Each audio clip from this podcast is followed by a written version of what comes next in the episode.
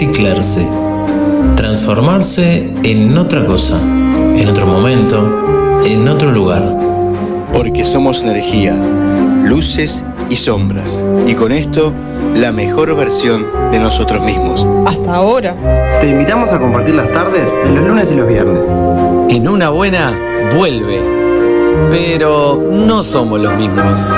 ¿Y vos? Conducción y producción, Federico Rieffel. Fabián Gusoni. Franco Marenco. Gastón Pinela. Ana da Costa.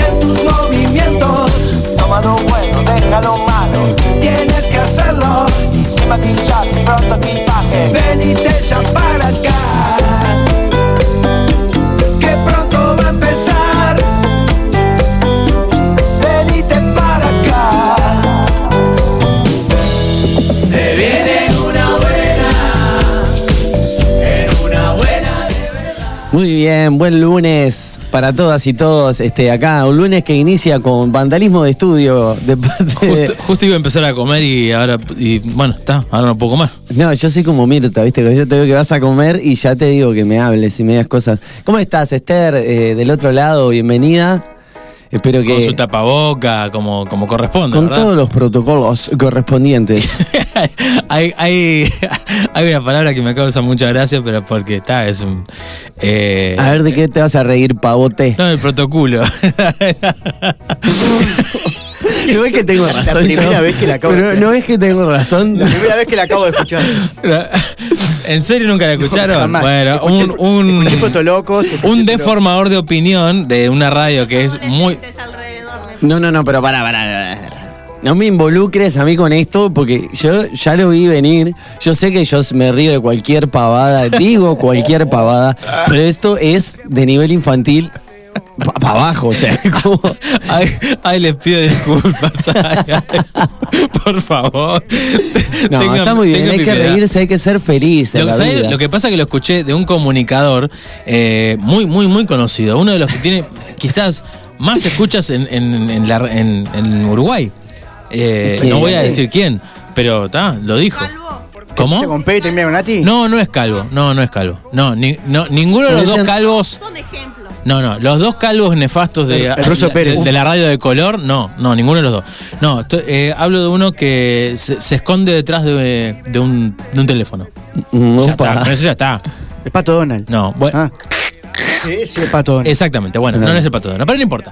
Me llamó la atención esa, esa palabra y la, la Me, quise me- me- me causa, me causa gracia. me- igual sí. me, me interesó más la, la terminología que usaste de deformador de opinión. Ah, Ahí tiraste una, una línea ahí. ¿Quién- Viste eh, Gastón es un deformador de opinión. venenoso. Claro, es que en realidad seguramente, no- creo que no es una, una palabra que haya inventado, es algo que sale naturalmente cuando ves una o escuchás a una persona o ves a una persona que se supone o se jacta de ser un formador de opinión y Oye, realmente no raro- lo es. Es raro jactarse de formador de opinión. Hay muchas personas que sí. No, porque lo que digo yo. Claro, es la posta, porque a mí me escucha mucha gente, porque me, me ve mucha gente. Bueno, eso no implica que No. tengas, eh, bueno, injerencia en todo lo que, oh, lo que yo digo es, Y que lo que vos digas sea esté bien. Bueno, Por también supuesto. depende. Si para esas personas, ese grupo de gente que lo sigue, seguramente esté bien esa línea de razonamiento. sí, hay- a veces no, a veces no. O sea, esas mismas personas a veces este, dicen, exacta- exactamente, les dan con un palo a esos. Pero bueno, si algo bueno aprendimos acá en este programa, quizás no este año, mm, o no, no a través de la clase ¿Cómo de este año filosofía, no? no Ah. a través de la clase de filosofía, es que como eso, ¿no? Que cada uno tiene, e- es, su experiencia. Y su- bueno, acá en la columna Hacer Uno un poco también eh, eh, eh, encaramos esos temas, Claro, yo ¿no? por eso, por eso me quería.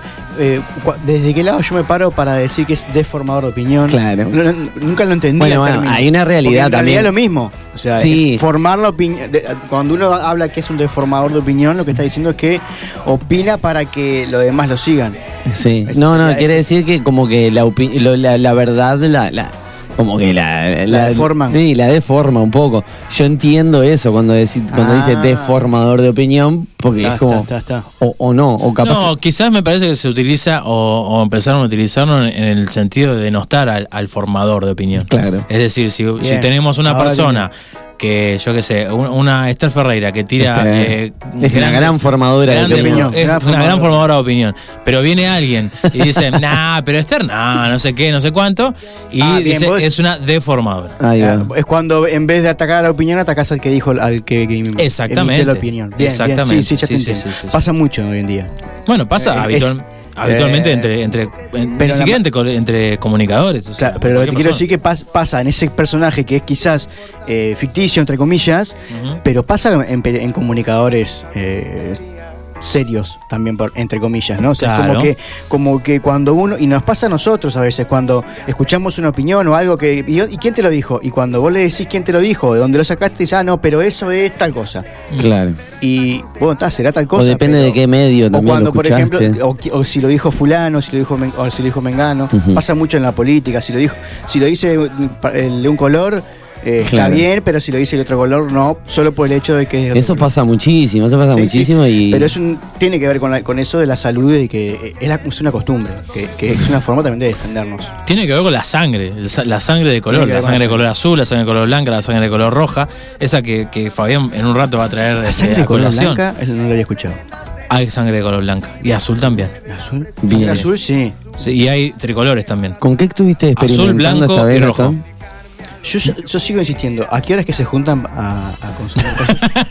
Pero, yo hasta ahora vengo, el, pero... el porque vos no te invitan. Pero hasta ahora vengo Yo no dije impoluto. fea, dije que, que insisto, que para que para, para, Mirá, con mi monóculo de ojito te digo que en un rato va a venir el señor Fabián Gusoni, a quien tengo a mi derecha, pero como ahora estoy tuerto, no lo veo. Porque no, va- y no vino todavía, porque va a venir. Va a venir, va a venir. Va a venir. No, ahora lo que está acá es un, Es un pre- ente. Un pre Fabián Gusonis. Claro. Es un pre, está pre, pre listo, así. Es como una ra- rapidita de la conocida marca, bueno, que está hecha, pero le falta el toque de horno. Ahí va. Como un feto de columna, por ahora. Bueno, Podríamos decir, ¿no? Delicado el Iba- chiquilín. iba- ¿llega No, a término? La verdad que para ser lunes arrancó, arrancó delicado el compañero acá. No, sí, no, un feto de columna. Bueno, Creo que no, no dijo nada más. Va a venir- No, por supuesto que no. Pero hubiera hecho espermatozoide de columna, por ejemplo. No lo dije. no sé qué estás pensando. no, para mí es el feto, porque va a llegar a término y Ya de- se- ya dentro se- de 15 minutos. Ya se, ya se concibió la columna. Claro, por supuesto. Claro, apenas si es un ladrillito, una Solo falta la- que, Exacto. que luz. Y venía el chiste de la columna. Esther que dijo, ¿a qué vine hoy acá a esta radio? Está mirando, la tiene la mirada profunda, Está así esperando por el- perdida, por el- diciendo, "Ah, ¿qué estoy haciendo en mi vida? Está esperando por el programa de las 10 de la noche, Esther, que es el de fútbol. Hay un, tenés un largo trecho todavía para eso. No, ¿eh? no, no, no. Tenés cuatro horitas por delante. eh, Que bueno, esto, esto puede ser aún peor. Bueno, además de Fabián Gusoni, que. ¿qué, qué es bien la columna que va a hacer? Porque el tema es este. Nosotros Oye, estamos una semana. Desayunando. Una semana esperando que el tipo agarre y diga. Voy a hablar de esto. Y te lo dice Pero- 10 minutos Pero el antes. factor sorpresa, Gastón. Pero el factor sorpresa no nos sirve para vender esto, porque nosotros tenemos que venderlo. y el para la gente también necesita Yo factor quiero- sorpresa. quiero- a mí, en mi defensa quiero decir que tú no escuchaste la columna el lunes pasado. Porque lo dijo. Porque dije que, la semana que viene íbamos a hablar de sangre. Ah, te iba a decir, pregúntame a mí y yo no me, Ah. acordaba. de esto. sí, pregúntame a mí, pregúntame. ¿Y qué? No me acuerdo. no te juro que pero no me de acuerdo. sangre. Eh, de Sangre. la sangre que te sacan cuando La sangre, exactamente. ¿Qué otra sangre hay? y puede ser eh, el aloe es este la sangre, Sangre de la- planta, de callate, la degenerado, no es que sos un bombado. De la comete el ojito, mira, te dejo que te comas el ojito Bueno, tranquilo. seguimos, dale. Bueno, Después de la columna, después de la columna, bueno, eh, hoy tenemos una mesa en L de una serie que quizás no la hayan visto, si no la vieron, bueno, seguramente eh, contemos cosas que. Jódanse si no la dieron. No, bueno, porque Hoy la vamos, vamos a spoilear vamos- toda. No, la idea es que no. Pero esto es para personas que hayan visto la serie, que es, es La Valla, es una serie española. Vengo con todos los puños llenos de, de- de polémica. Yo vengo con Y- los y puños. indu- imbuido en el espíritu de, de Gustavo Salle. Sí. Todo con piranoico. ¿eh? Sí, venís Sí, todo. sí, todo con piranoico. Hoy- vení- pero venís como, como enojado. eh, eh, Sí, sí, ¿Conspiranoico enojado o conspiranoico Eh, sí, asustado? eh, eh, con pirano- no, todo, todo, todo loco. ¿Todo loco? Al, al estilo Salle. Bueno, sí, esto es una serie. pelada. Se, me- se está, se está quedando pelado y canoso. Esto es una, una serie que presenta una distopía, ¿no? Pero que tampoco está tan lejana. Habla como de un virus, de una ciudad, de un, país no dividido. Bueno, Dale más o tiempo menos. a la gente a que busque la valla en internet, por lo menos que mire un hay unos trailers ahí de unos dos minutos. Kevin Costner. ¿Qué, ¿Lo que es Ter, perdón? Sí, Noravirus se El llama. nombre es muy parecido. El, nor- el, el Noravirus, ahí va. Ya yo me había olvidado de eso. Trabaja Diego. Peretti, trabaja Kevin Costner. Para que la gente se quede. Diego Peretti, no. Kevin Co- Diego- Igual, trabaja Carolina Papaleo. Trabaja Carolina Papa. No, no, Eleonora Weissler. Eleonora Weissler. ¿Por qué yo me la.? me- Son son parecidas, parecidas, son pero más parecidas. jóvenes. Hay que decir, hay que quebrar una lanza por Federer que Carolina Papaleo tiene un yo me la confundo a ella. Sí, y, y señora. a Paola, a Paola Krum, que no tiene nada que ver, Y a pero Paola porque- Bianco. Y a, y a- Y al Chaucha Bianco. también. Nada que ver, estamos todos. Y bueno, luego de esa mesa en L jugosa de la valla, eh, vamos a hablar un poquito de la segunda parte de lo que es la columna, este, la segunda parte de la columna del rock, pero esta vez el rock nacional, pero eh, durante la dictadura. ¿Qué pasó? No, porque Esther ya, ya estaba diciendo, pero si ya hablaste las- el viernes. Sí, bueno, Ah. pero nosotros vamos en orden cronológico. pará, pará, pará. Esto es un buen test, eh, porque Esther, le, le pare- ¿cómo te, ¿qué te parece esa columna? ¿No te gustó? ¿No caminó mucho? ¿Te parece que no caminó mucho? ¿Te gustó? Está, porque si yo confío, viste, en, como vos sos formadora de opinión.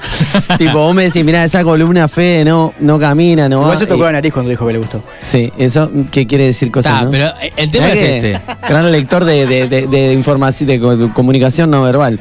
Yo creo que si, por más que le haya gustado o no, tenés que seguir una línea y terminar, porque le por- estás contando la historia hasta... Sí. eh, Le estás dando el primer capítulo de los tres a la gente.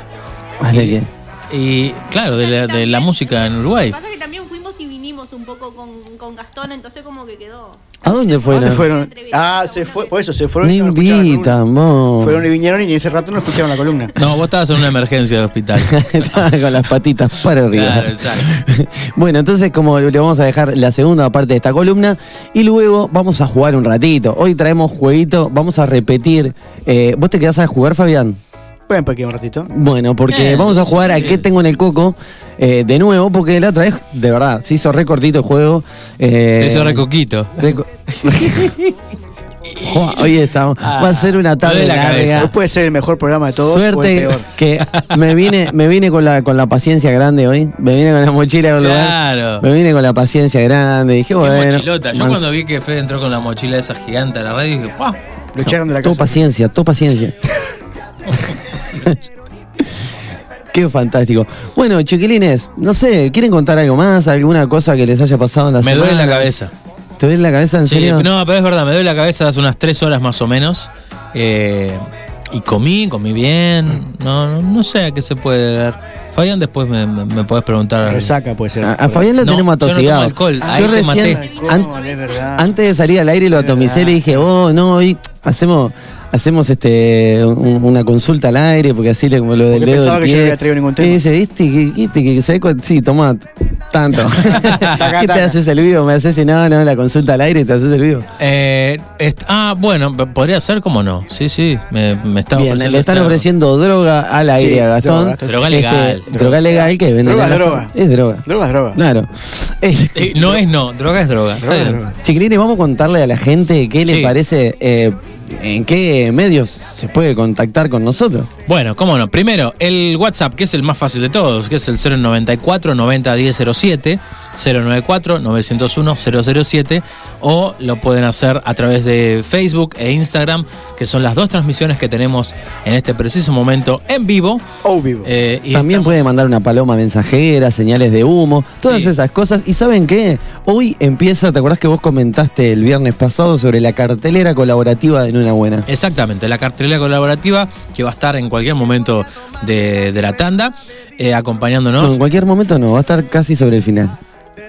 Bueno, ta, yo no armé eso, perdón, te pido Pero vamos, disculpas. le avisamos a los emprendimientos que están involucrados que este, lo dejamos para el final así. eh, vamos a decir la verdad, vamos a blanquear. Así se quedan hasta el final del programa y tenemos más audiencia. Ah, está bien, está bien. Es la magia de la radio. Es la, ma- es la mafia de la radio. La mafia de la radio. Y también eh, lo que le podemos decir a todas aquellas personas que están escuchando, que el viernes vamos a tener una columna de un descubridor con un libro, ¿está? En particular, que va a hablar sobre fracasos. Entonces, eh, una propuesta... Y no lo escribí yo ese libro, les aviso a las personas para que, para que lo sepan. Digo, oh, increíblemente, Para no todas aquellas personas que quieran colaborar y participar de, de algún eh, premio eh, que se pueda sortear en redes sociales, eh, bueno- estaría bueno que nos cuenten a través de WhatsApp o a través de las redes mismos eh, algún fracaso, Háblenos, por favor. propios o ajenos. ¿Sabes ¿ah? qué, Gastón? Seguramente eh, no nos describa nadie y sea un fracaso.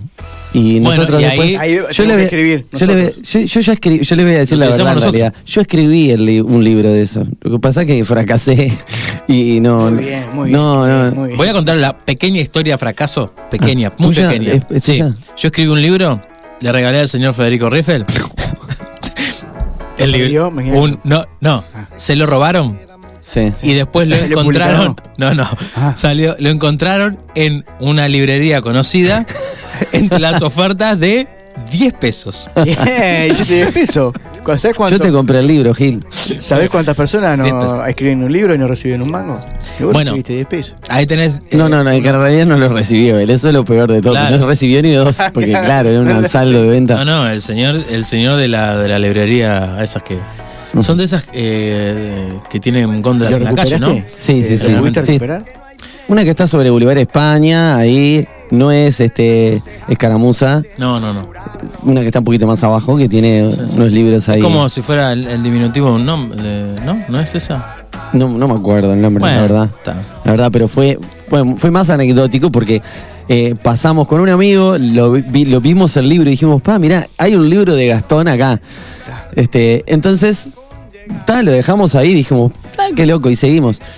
Ahora yo después me puse a hacer memoria y Pabla de Alba, que no nos está escuchando, pero que le mandamos un saludo, este, nos dijo, pero ¿te fijaste si era tu libro? Tiene unas palabras escritas en la primera hoja.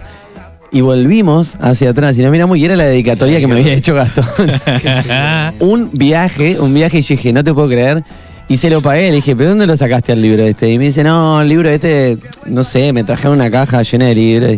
Pero no entiendo el fracaso de esa anécdota. porque El, que- que- terminó en- terminó el, en- saldo de 10 pesos. Claro. Ah, Él le, bien, le dolió, bien. le dolió la imagen. Te dolió que te valía tan poco. Esperá, ¿qué me decís, Esther? ¿Fuiste a comprar? Se lo compré, sí, le dije, toma, 10 pesos a mí. está". 10 Claro, pesos por esto. Yo quería el libro porque para mí significaba. En fin. Bueno, Hubiese eso. pagado, pregúntame, ¿hubiese pagado 200? ¿Hubiese pagado 200? Me lo pensaba, me lo pensaba. Pero creo que sí. Depende de lo que Bueno. hubiera en ese momento ahí. A, ver, polilla, sí, correte. Déjame ver si que tengo. Si me pedían 200, le decía, te lo come por 150. Por 150. No, me le arrodillo ahí en la. Me lo robaron, vos me entendés. Dámelo. Yo pensé que venía peor la cosa. Bueno, eh, entonces a la gente le decimos, ¿quieren eh, participar de un sorteo que puede ser libro, que puede ser de disco? Bueno, manden un mensaje con, Con sus pequeños fracasos. hashtag fracaso y la historia de fracaso. Me gusta el. Me quiero hacer una remera que diga. Hashtag fracaso. Hashtag fracaso. Qué lindo. Bueno, con este hashtag fracaso nos vamos a escuchar una canción de Lico Gurí de este el cuarteto Rica Cosa. Eh, qué rico. Y que sí, es riquísimo. Y vamos a escuchar este La Catenguda, eh, te- temático con el clima. No, por la milonga, la milonga, la, la Gastón. Catenguda se llama. Vamos a escuchar la Catenguda.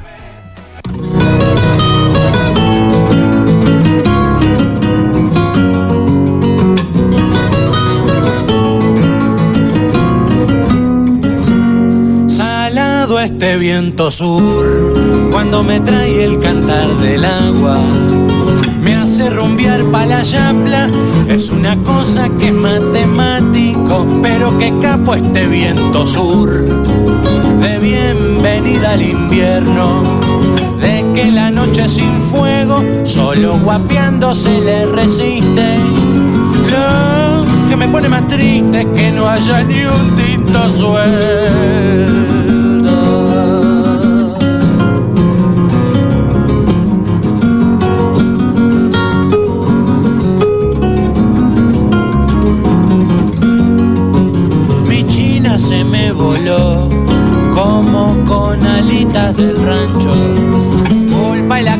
Y algún chigente en el cuarto. Para que vuelva yo le voy a hacer un mixto de barro y paja. Ahora soy como el hornero, me barro desde el alba. Y nunca más descuido el barro, ni mucho menos la paja.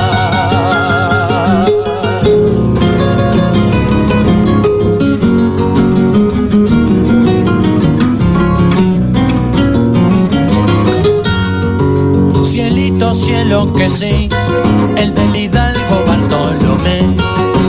La tierra es más sabia que el diablo para con lo que deja crecer. Si esto que fumo y me río también crece desde el pie. ¿Cómo no voy a plantarlo si crece hasta cuando hace frío? Jodan, yo no jodo a nadie, ni mi china, mi chala, ni mis críos.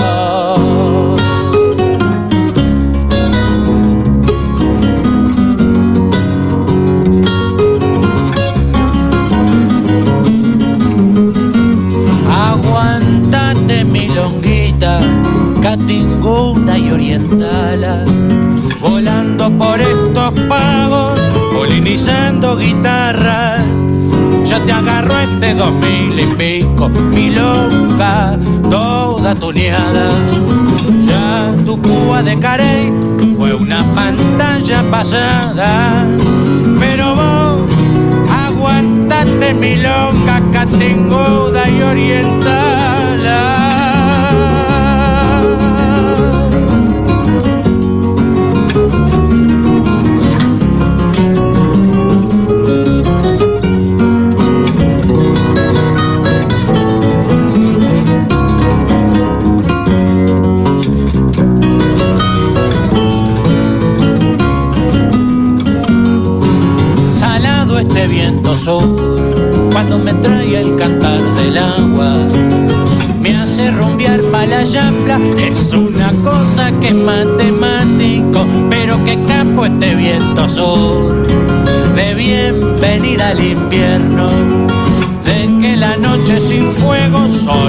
Solo guapeando se le resiste.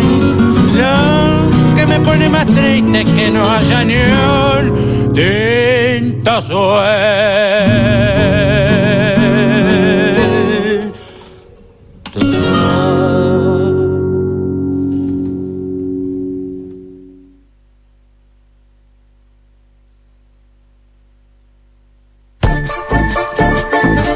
Comunicate con En Una Buena. WhatsApp 094 90 10 07. Mail en una buena magazine arroba gmail.com. Instagram arroba en una buena. Facebook en una buena.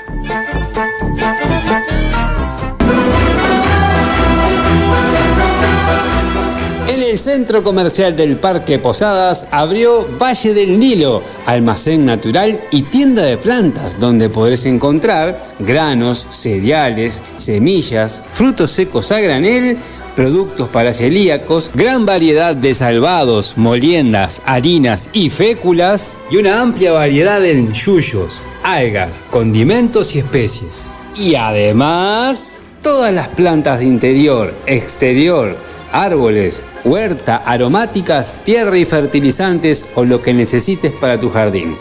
Pedí las listas de precios por WhatsApp y recibilo en la comodidad de tu casa al 092 003 079 Envíos sin costo. Busca Valle del Nilo en las redes sociales y participa de los sorteos semanales por una hermosa planta de interior.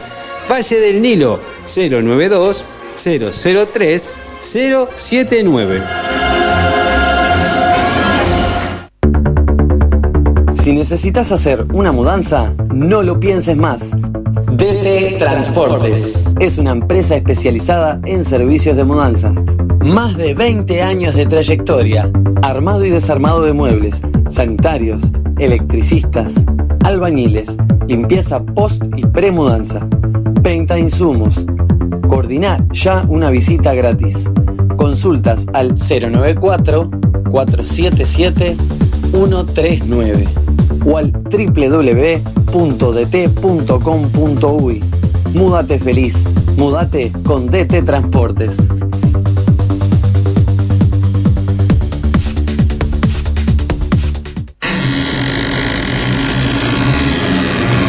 Doctor, doctor.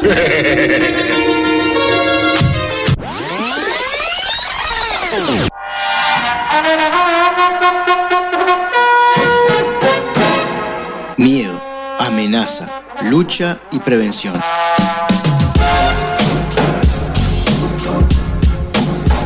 Todos conceptos asociados a la salud, sin embargo, nada más alejado de ella. Te propongo desaprender y descubrir que la salud es conocerte, aceptarte y desarrollar todas tus dimensiones libremente para así integrarte con tu entorno y la naturaleza.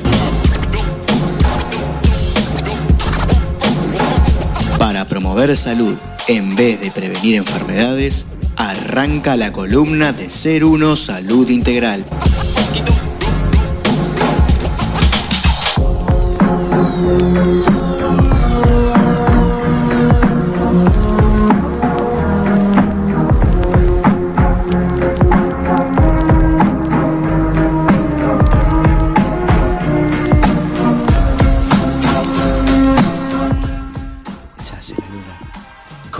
Se hace la luna, es Ah. una luna de... Ah, claro. eh, eh, Fabián lo dice porque se acaba de prender eh, la luz blanca en el estudio que nos avisa que estamos al aire.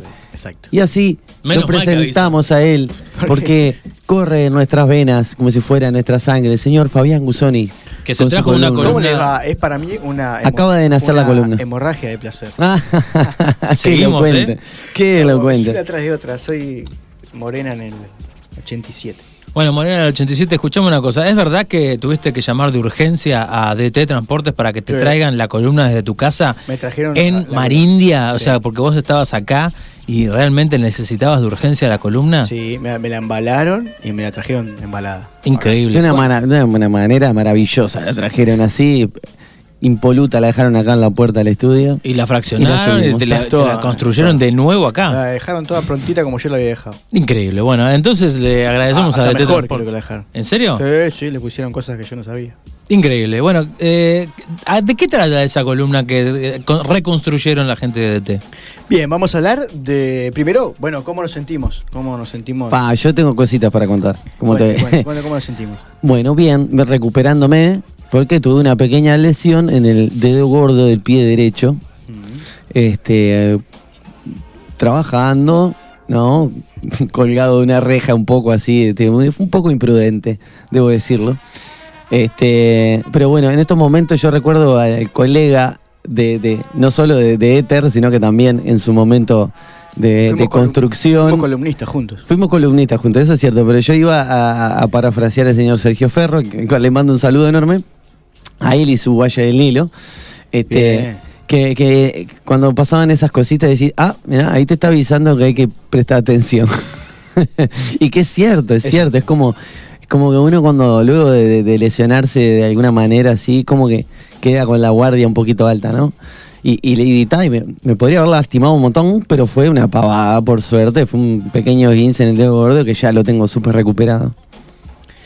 Bien, Para jugar al fútbol. Sí, bueno, Es- tampoco la pavada, ¿no? Pero Eh, eh, eh, acuérdense esto que yo les hablaba hace un par de columnas de, de estar en el presente, ¿no? Y que las cosas estas pasan cuando yo estoy eh, enganchando mi- en mi pasado, pensando Sí. en algo o, siempre no estando, en- si estamos en presente, esas cosas no, no pasan, no, hay, no existen. Desde la, la terapia que yo practico no existe eh, las casualidades ni los accidentes. Claro. Entonces, te permite, por lo menos a, a mí me permite poder eh, tener más control sobre lo que sobre las cosas, ¿no? Y, y darme cuenta, como yo le decía la- el encuentro pasado con respecto al dedo gordo mío de la del Ahí va. De la mano, De la mano, exacto. ¿Se entiende? Entonces, eh, es simplemente, en el momento, obviamente, hay que sacarse el dolor, hay que tomar un calmante, hay que ir al médico, pero después, cuando yo estoy en mi lugar, bueno, ¿qué significa? ¿Qué estaba haciendo yo y principalmente en qué estaba pensando en ese momento? Y, por ejemplo, podemos hablar de un dedo gordo del pie, como lo dijimos, lo dijimos, ¿eh? Como dijimos, Lo dijimos. el lunes pasado, así que, te- que el dedo gordo del pie tiene que ver con eh, dis- disputas o disturbios o desórdenes en mi territorio, en mi casa. Y por ejemplo, por eso pasa muchos en la noche, porque uno le puede echar la culpa a que está oscuro y bla bla bla bla, pero este ta, tiene que, tienen que, hay que tratar de conectar con ese tipo de, de situaciones. Ahí va. Bueno, sí, sí, un poco. No sé si puede llegar. O sea, sí, contesta. eh, No sé bien en qué estaban pensando en ese momento, la verdad. Igual era la tarde, o sea, estaba pintando afuera. Pero bueno, Y ta, la cuestión y es recordar eso. esto de territorio, que el territorio para uno es lo que es para vos. Claro. Puede ser tu casa o puede ser tu trabajo. Puede ser eso mismo, capaz. O estás en ese pensando, momento. del tra- estabas con algo del trabajo. Pero Seguramente. Vos decís, está, si, si estoy en el trabajo y pensando en el trabajo, estoy en presente. Pero yo puedo estar picando algo y pensando en algo En lo que tengo que hacer después. me pasó en el trabajo. Que Exacto. Ya empezar en revocar, ¿viste? Pasa, siempre pongo el ejemplo de, de cómo funciona el inconsciente con esas personas que, por ejemplo, se levantan cansados, no tienen ganas de ir a trabajar y cuando llegan a la casa no tienen ganas de estar en la casa. Y eso es porque uno no está presente en este sentido. Si yo estoy en mi casa pensando en el trabajo, pasé 8 horas o 12 horas trabajando. Cuando llego al trabajo, ya trabajé. Claro. Y me quiero ir. Y en el trabajo, si me pongo a pensar, y viceversa, si en el trabajo me pongo a pensar en los problemas que tengo en mi casa, no quiero estar en mi casa porque ya hace ocho horas que estoy, que estoy en casa. Claro. Y así, Es- es donde esa calecita. Y ahí vamos. Pero es importante eso, estar en el, en el momento presente haciendo lo que estoy haciendo. Sin proyectar y sin pensar para atrás. Que es difícil y que no, no, se, no- no se puede lograr. No, no conozco a nadie que lo haya, que lo logre plenamente. Pero bueno, es practicar también, ¿no? Hay que ponerse las pilas. Ponete las pilas, Gastón, y contanos. Bueno, ¿vieron que les dije que tenía dolor de cabeza hace unas tres horas más o menos? Bueno, extrañamente se me fue. ¿Se te fue? Sí, eh, Te hice un, te hice un- nosotros Y no estábamos, fue hace dos horas, fue hace estábamos muy, 10 ris- minutos. muy risueños eh, en, la, en la tanda y está, ahora no, no- no ¿Se te fue el dolor de cabeza con la risa? Posta, sí, sí, sí. Eh, gente, abrimos el consultorio en este momento. vengan a Aquellas personas que le duele la cabeza, le hacemos una terapia de risa. Claro, la terapia de murga que ha Una, cerrado ri- nosotros una de risa. risoterapia vamos a hacer. Claro. Risoterapia. Y además me siento muy bien porque me sentí útil hoy. Hice do- dos cajones para meter debajo de mi cama y que el gato no se meta debajo, justamente porque mi gato lo que hace es meterse debajo de la cama. Y utilizar con sus garras Bien, eh, y, y de, de todo, el colchón, eh, la estructura del somier y todo. Entonces hice dos cajoncitos para evitar que el bicho se metiera. Eh, y me sentí muy útil, por lo tanto me sentí muy, Feliz. muy bien, muy Me feliz. gusta. Sí, sí. Para todas aquellas personas que dicen que soy un inútil, Tienen ahora tienen, equivocan tienen menos- un poquito se menos razón. equivocan y mucho. saberse cajones. Tienen- claro. Ahora saben un pelín menos que soy poco Qué, fe- inútil. qué poco te crees, Gastón. No, no, yo. Todos te queremos, todos te queremos. Bueno, así como sos. Gracias. Voy a- voy a- Eso no sé si- Así como soy. ¿Y vos, vos, Fabián, cómo estás? Bien, yo les contaba que vine, vine muy, muy bien, muy contento, y, pero sin embargo al principio cuando venía para acá que tuve que ir a comprar unas, mm, esto, unas resmas, un paquete de hojas de, de impresora, y fui a un lugar que hacía tiempo que no iba, y una parte de Montevideo que hacía tiempo que no iba, eh, meses. Y yo qué sé, ver el teatro ahí de, mm, de San José y Julio Herrera es. Sí. Eh, sin cartelería, por ejemplo, totalmente tapado. Este, empecé como a ver, aparte eran cinco y media de la tarde, ya había poca gente, pero bueno, comercios cerrados y, y- y ese tipo de cosas. Y medio que me dio como, me, me pintó para el, para el bajón y yo le decía hoy a la... Pegó para abajo, pegó para abajo. eh, sentí en un momento eso, que, que estaba caminando en un tango, en el sentido de que, de que todo lo que miraba no me generaba otra cosa que sea melancolía, tristeza, ¿no? Y tal, bueno, me puse a pensar en, en todo lo que está pasando. Y bueno, ojalá y pronto estemos mejor, ¿no? Ojalá y se abran los teatros. por- Para empezar, sí, para seguir, bueno, que se recobre la, la vida normal y lo que natural. hablábamos de la gente, ¿no? Me, parece que también hay ese tema de la, mon- de Ahí la va. monotonía que se ve en la calle. No, pero yo observé eso, digo, que vengo muy esporádicamente, es cuando vengo al programa por lo general, o para hacer alguna otra vuelta, y hoy me llamó mucho la atención de que no, no, hace tiempo que siento que no conecto miradas con la gente en la calle, cosa que antes era habitual. Mm. Ir caminando por la calle y interactuás, o sea, ves, la gente te ve, ves gente, nada, o sea, sin más que mirar y que te miren, ¿no? O sea, y ahora como que la gente lleva la mirada diagonal hacia, hacia abajo, ¿no? Y Buscando es una- monedas. y claro, porque- Explicaciones. no, no, sí, la, la- andás a ver, pensando, puede ser, ¿no? O en, otra. Que todo Bueno, el mundo, ¿no? ma- No sé. Más accidentes, ¿no? Seguramente. La gente que está de- mirando el claro. piso permanentemente. O mirando el celular, que van cambiando mirando el celular. Tan- bueno, eso también mucho, ¿no? Este- Digo, eso también. Pero ta, después me acordé que teníamos la, la mesa en L y dije, ta, voy a descargar toda mi ira en esa. Ahí va. Pero ¿qué hacemos ahora? O, nos ponemos, nos abrazamos y nos ponemos a llorar todo No, o que no, nos no. hierva la sangre. Vamos a hablar de la sangre. Que nos hierva la Eh, sangre. A ustedes, si yo le digo sangre, eh, ¿qué, qué creen que simboliza en el cuerpo? Fami- ah, en el cuerpo. No, a ¿Por mí querés me ponerte más sangre- lejos del micrófono? A mí me remite la sangre a familia. A por familia, eso. Por- Cuando vos dijiste que, ah, en, en el cuerpo. ¿Y por qué te- Bueno, pero eh, en la pregunta iba para, iba para ahí. Ah. Eh, Simbólicamente, claro, por eso es que ¿por simboliza. Qué, ¿Por qué se te hace que es sangre? Porque siempre estamos hablando sobre la. Bueno, la- cuando hablamos de la descendencia. eh, Sin duda no podemos dejar de otra cosa que la sangre, que sería la Entendemos misma, ¿no? La sangre es la, eh, es la- debería ser la misma. Y, y después cuando hacemos, yo qué sé, hablamos sobre vínculos, vínculos fraternos, vínculos amistosos que em, nosotros eh, no, nos auto llamamos hermanos y demás, siempre está como eso de, bueno, no somos de sangre, pero sí somos... Es que en realidad no sé si sería de sangre o de. ADN, si nos ponemos a pensar, porque la sangre es de otro tipo. O sea, yo no, no, no tengo la misma sangre que tienen mis hijas, ni, ni, ni que mi madre o mi padre. O sea, yo creo que lo que compartimos ahí es ADN. Correcto. O sea, como que en Pero realidad lo que ¿dónde está? es metafórico lo Lo de... que pasa es que el ADN está involucrado en todo. Claro, decir mi hermano de ADN, vas a decir. que me decía que mi hermano de sangre, claro, que lo tenemos recontra. Sí, tiene que ver con la sangre. Todo lo que pase a nivel de, de la sangre eh, tiene, tiene, tiene que ver con la familia. Con la familia, ahí va. Este, es, es fundamental pensar que siempre son en la, en la etapa de eh, desvalorización. ¿Se acuerdan que hablábamos el otro día de yo me comparo con y me desvaloro? Que hablábamos del- de los huesos y los músculos. Bueno, la sangre está dentro de esa categoría de los, las situaciones en donde la sangre, eh, los conflictos, se re- cuando están en conflicto, eh, pierden tejido y cuando están reparándose, aumenta tejido. Como los pulmones. El, el primer algún- ejemplo que diste aquella vez, Sí, de los pulmones ejemplo. en un accidente. El, entonces, en no, ese caso es a la inversa. Los pulmones no se expandían cuando, estaban en, los, los alveolos pulmonares se, se expanden cuando están en conflicto. En conflicto. Ahí va. Si a vos te, si vos te tenés un accidente acá y tenés miedo a morirte y te hacen una placa en ese momento, van a Están, encontrar. ah, están abiertos. Después, la reparación de, de eso es eh, tuberculosis pulmonar, porque tiene que degradar todo eso y expulsarlo con una expectoración. Ahora una, O sea, una pregu- Ah, perdón. sí, sí. Una pregunta, o sea, porque me viene la duda ahora, me quedé pensando, digo, por ejemplo, ah, los pulmones, un órgano, el corazón, el hígado, sistema circulatorio en general, la sangre, ¿qué sería? Eh, ¿Cómo que sería?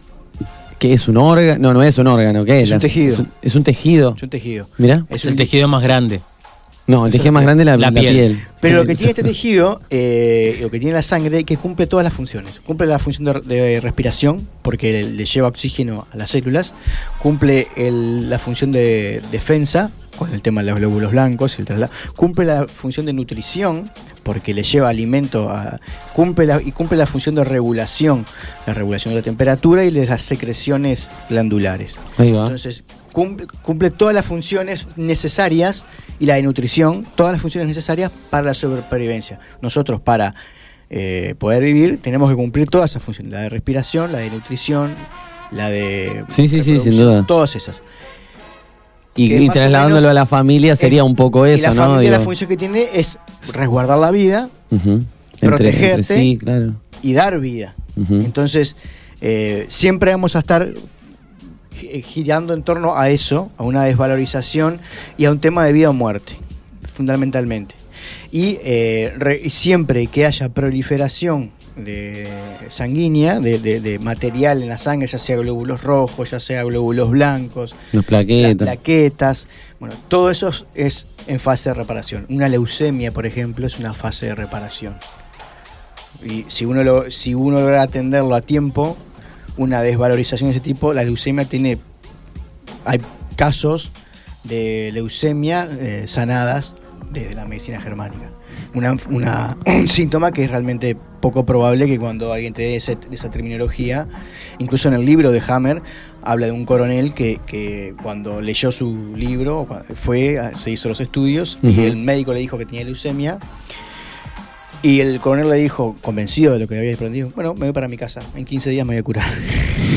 a los 20 días llegó de vuelta a hacerse el control y el médico de, de cabecera no lo, no lo podía creer. Y se había curado. Y se había curado. Qué increíble. Entonces, eh, esto es lo que muestra la, la medicina germánica, que no, hay, no necesitas de, de otra persona para sanarte. Si vos lográs entender, eh, lo puedes hacer solo. Sin- si- solamente Sí, está presente en varias- La medicina para no correr riesgo de vida. Yo pienso que hay, hay una cierta desconexión que tenemos con la naturaleza en general porque pasa eso. Hay un montón de cosas de la naturaleza que, que son así, que se autorregeneran permanentemente y que tienen, o sea, la capacidad de curarse y, y de, autorregenerarse.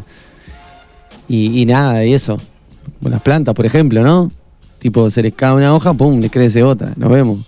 Sí, claro, es lo que yo les hablaba en un momento con el tema de, nuestra forma de, conectarnos, de nuestro consciente con el de los animales, que nosotros lo que tenemos, a diferencia de ellos, que racionalizamos.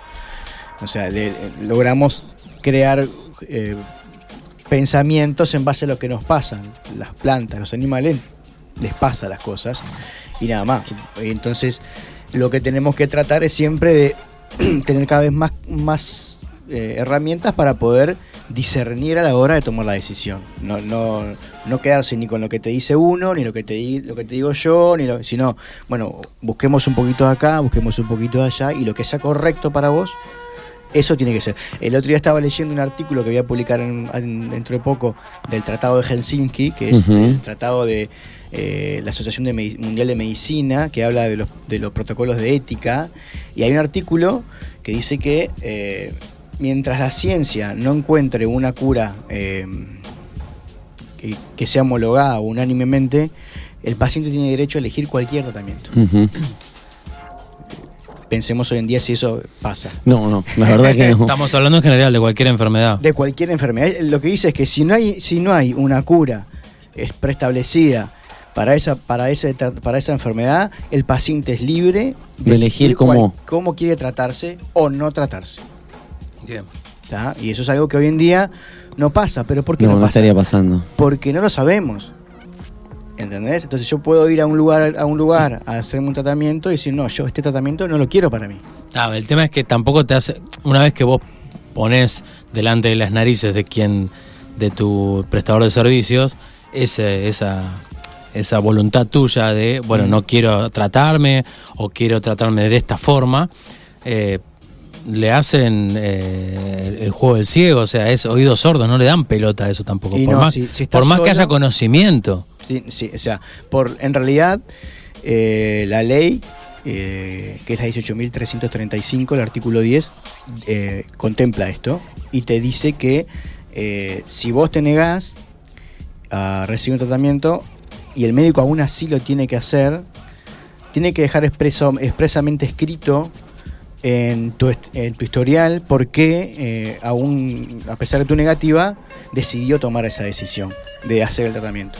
Porque las únicas causas que son posibles si aplicando ese tratamiento sos pel- peligroso para los demás. Ujú. Nada más. O corre riesgo tu vida. Son los únicos dos casos que, que, que- que, o sea, que, estás, que vos ya no estás, no estás consciente y si no te curan. Pero si no pasan esas, esas dos cosas, eh, puede tener problemas judiciales. Lo que pasa es que na- nadie sabe esa ley. Pocas Y no, no. Y, y con eso y con muchas cosas más que ignoramos. y es que ta, terminamos siendo. oh, es por eso, eh, la base es tratar de conocer y, eh, nuestros derechos, también nuestras obligaciones, lo más posible para que no puedan manipularnos y torcernos y no sé, Claro. A terminar de hacer cosas que, que uno no, no, no está convencido de hacer, ¿no? Eso es lo que yo siempre, lo que yo siempre trato de, de transmitir en, en esto. No me creas, es una información, comprobala, te no, no tiene por qué servir para todos, No, no.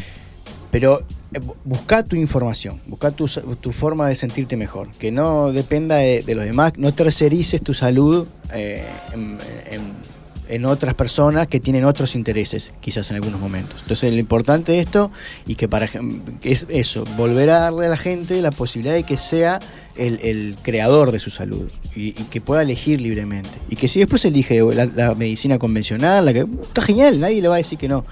Pero eh, Investiguemos primero, ¿verdad? Está esa oportunidad. Ganó esa oportunidad. Porque está, están, todo está ahí. Y volviendo. Sí, yo te iba a preguntar, no sé qué ibas ahora, pero tengo la duda de, por ejemplo, ¿cuáles son los conflictos que, mm, que más se presentan a la hora de, de hablar de sangre, ¿no? Y cómo, cómo son tratados los diferentes este, conflictos y cosas que suceden a nivel sangre, ¿no? Yo te había traído, sí, una especie de algunas. eh, Como un glosario. Como algunas cositas, por ejemplo, para ir sabiendo que los glóbulos blancos, bueno, todos sabemos el significado de los glóbulos blancos y tiene que ver, tiene que ver con las defensas. lo que bueno, pero cuando tenemos exceso de, de glóbulos blancos o falta de glóbulos sí. blancos, el conflicto es una desvalorización en relación a, la- a la- a cómo me, si me puedo defender de mi familia o no, o si mi familia no me, no me defiende ante ciertas situaciones. por Ajá. ejemplo. Eso con en relación a los glóbulos blancos.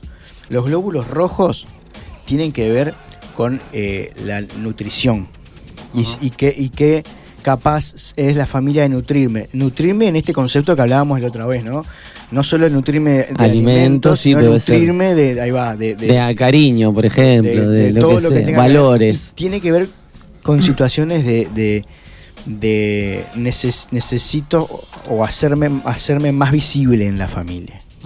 Entonces, por eso pasa el tema de los glóbulos. A veces hay, cuando hay, hay personas que tienen exceso de producción de glóbulos, ro- de glóbulos rojos, que eso se puede hacer eh, de forma eh, intencional, bajando la, la cantidad de oxígeno en tu cuerpo. Entonces, pero por ejemplo, los ciclistas o los atletas hacen como ese doping natural que es ir unos meses a, a entrenar a la altura para entrenar con menos oxígeno y generar más glóbulos blancos que después te dan más resistencia. Bueno, ahí hay una intención real, pero tiene que ver con eso, de como me está faltando el, el oxígeno, aumento los glóbulos que llevan ese oxígeno a, la sangre, ¿no? Entonces en la familia pasa lo mismo, hay una falta de nutrición o hay una falta de que me perciban en mi familia, entonces me tengo que hacer más grande en mi familia para poder eh, estar ahí. Eso con relación a los glóbulos rojos. Después otra cosa que es muy, que es las plaquetas, que es la famosa, eh, ahí empieza a interactuar la leucemia, por ejemplo, una otras enfermedades, tiene que ver, las plaquetas aparecen cuando hay un daño en la, en la sangre. E une las células dañadas, vuelve a como a unir la sangre. Entonces, si es una, si la plaqueta une la sangre, ¿qué conflicto puede haber? Ahí como de separación, de pelea de... hay un conflicto, hay una hay un conflicto de separación, de, de falta de unión en la familia. ¿tá? Entonces siempre vamos a buscar alguna situación que haya pasado la persona. Si hay leucemia son casos que vienen arrastrados eh, años. Incluso, claro, eh, años de... Siempre que hay cáncer, Generaciones, ¿no? cáncer de reparación, que aparece eh, el cáncer de reparación, son situaciones grandes. En el caso de, por ejemplo, del miedo a la, el miedo a la muerte, y bueno, personas que o tuvieron un- una situación puntual de miedo a la muerte que nunca lo lograron expresar y lo acumulan durante años y después van a hacerse un chequeo porque tienen un poco de tos y descubren ese cáncer en los pulmones o son esas personas que todo el tiempo tienen miedo a la muerte por algo, por una situación. Entonces, eh, volviendo a la sangre, cuando nosotros vemos esas situaciones grandes de, de- de grandes problemas de plaquetas, este, nada, hay que ver qué hay, qué pasa con, con- con- y, por lo general son esas personas que siempre tienen que estar, hay una fiesta y tienen que estar tan pendientes de que venga fulano, de que venga Melgano, que no, que por qué no vino este, por qué no vino aquel, no importa si se llevan bien anfitrión, o mal. anfitrión cuando no, no, no lo es. Esa. Y no importa si, si se llevan bien o mal, a él no le importa, a lo que le importa es que estemos, que estén todos juntos, que estén todos los hermanos, que bueno, eso ahí eh, aparecen este tipo de, de situaciones de cuando hay alguna ruptura, que no, o gente, hermanos que se pelean y no se ven por tiempo y luego se vuelven a reencontrar. Pasa por ese lado el tema de las plaquetas. Eh, invito a, a- a la gente a que done plaquetas. A que vayas es un estudio para donar plaquetas, porque es algo que... ¿Eso los- lo puede hacer cualquiera? ¿O hay no, tiene no que hacerse un estudio? Hay que hacerse un estudio porque hay que tener un estado físico no privilegiado, pero hay ciertas cosas que vos tenés que tener. Hay que estar bien, bien poquito ahí si tenés un, medio no, un yo soy no- un ante- mm, no, no soy un Adonis, ni mucho menos. No, pero no hablo- Yo soy un ante plaquetas y sé que tienen, hay pocas. Y lo que tiene la, lo- que vos cada 48 horas puedes donar plaquetas. Que a diferencia de la sangre, el hombre tiene que esperar tres meses y la mujer seis. Entonces, y plaquetas es algo que no todo el mundo puede donar, así como la sangre, pero en, por- por- en porcentaje mucho menos todavía. Y lleva más tiempo porque lleva es una hora de diálisis en donde sacan la sangre y te la, y la- la limpian, sacan la- las plaquetas y te la devuelven. Entonces, eh, es un tiempo que hay que llevarse y, y aparte otra cosa es que cuando vos te planteas a donar sangre, eh, a donar plaquetas, quedas, te preguntan si querés quedar en un registro y te llaman. Y para donar plaquetas no hay día ni horario. Puedes ir a- en cualquier momento, te llaman y coordinan contigo. Mirá, yo la última vez que fui fui un domingo a la mañana, por ejemplo. Y al igual que de donar Al sangre americano.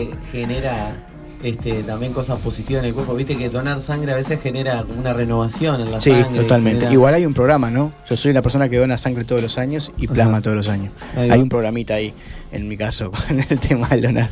Que volvemos a lo mismo, lo- descubriendo cuál es, yo fui libre de seguir haciéndolo, ya con- lo sigo haciendo porque Pero ¿qué, ¿cómo fue esa cosa? Un día te diste cuenta, o sea, no para que nos cuentes tu intimidad acá, no, pero sí iba a decir, un día te empezaste a donar sangre y dijiste, oh, me copa esto de donar sangre. yo dono sangre desde que tengo 18 años.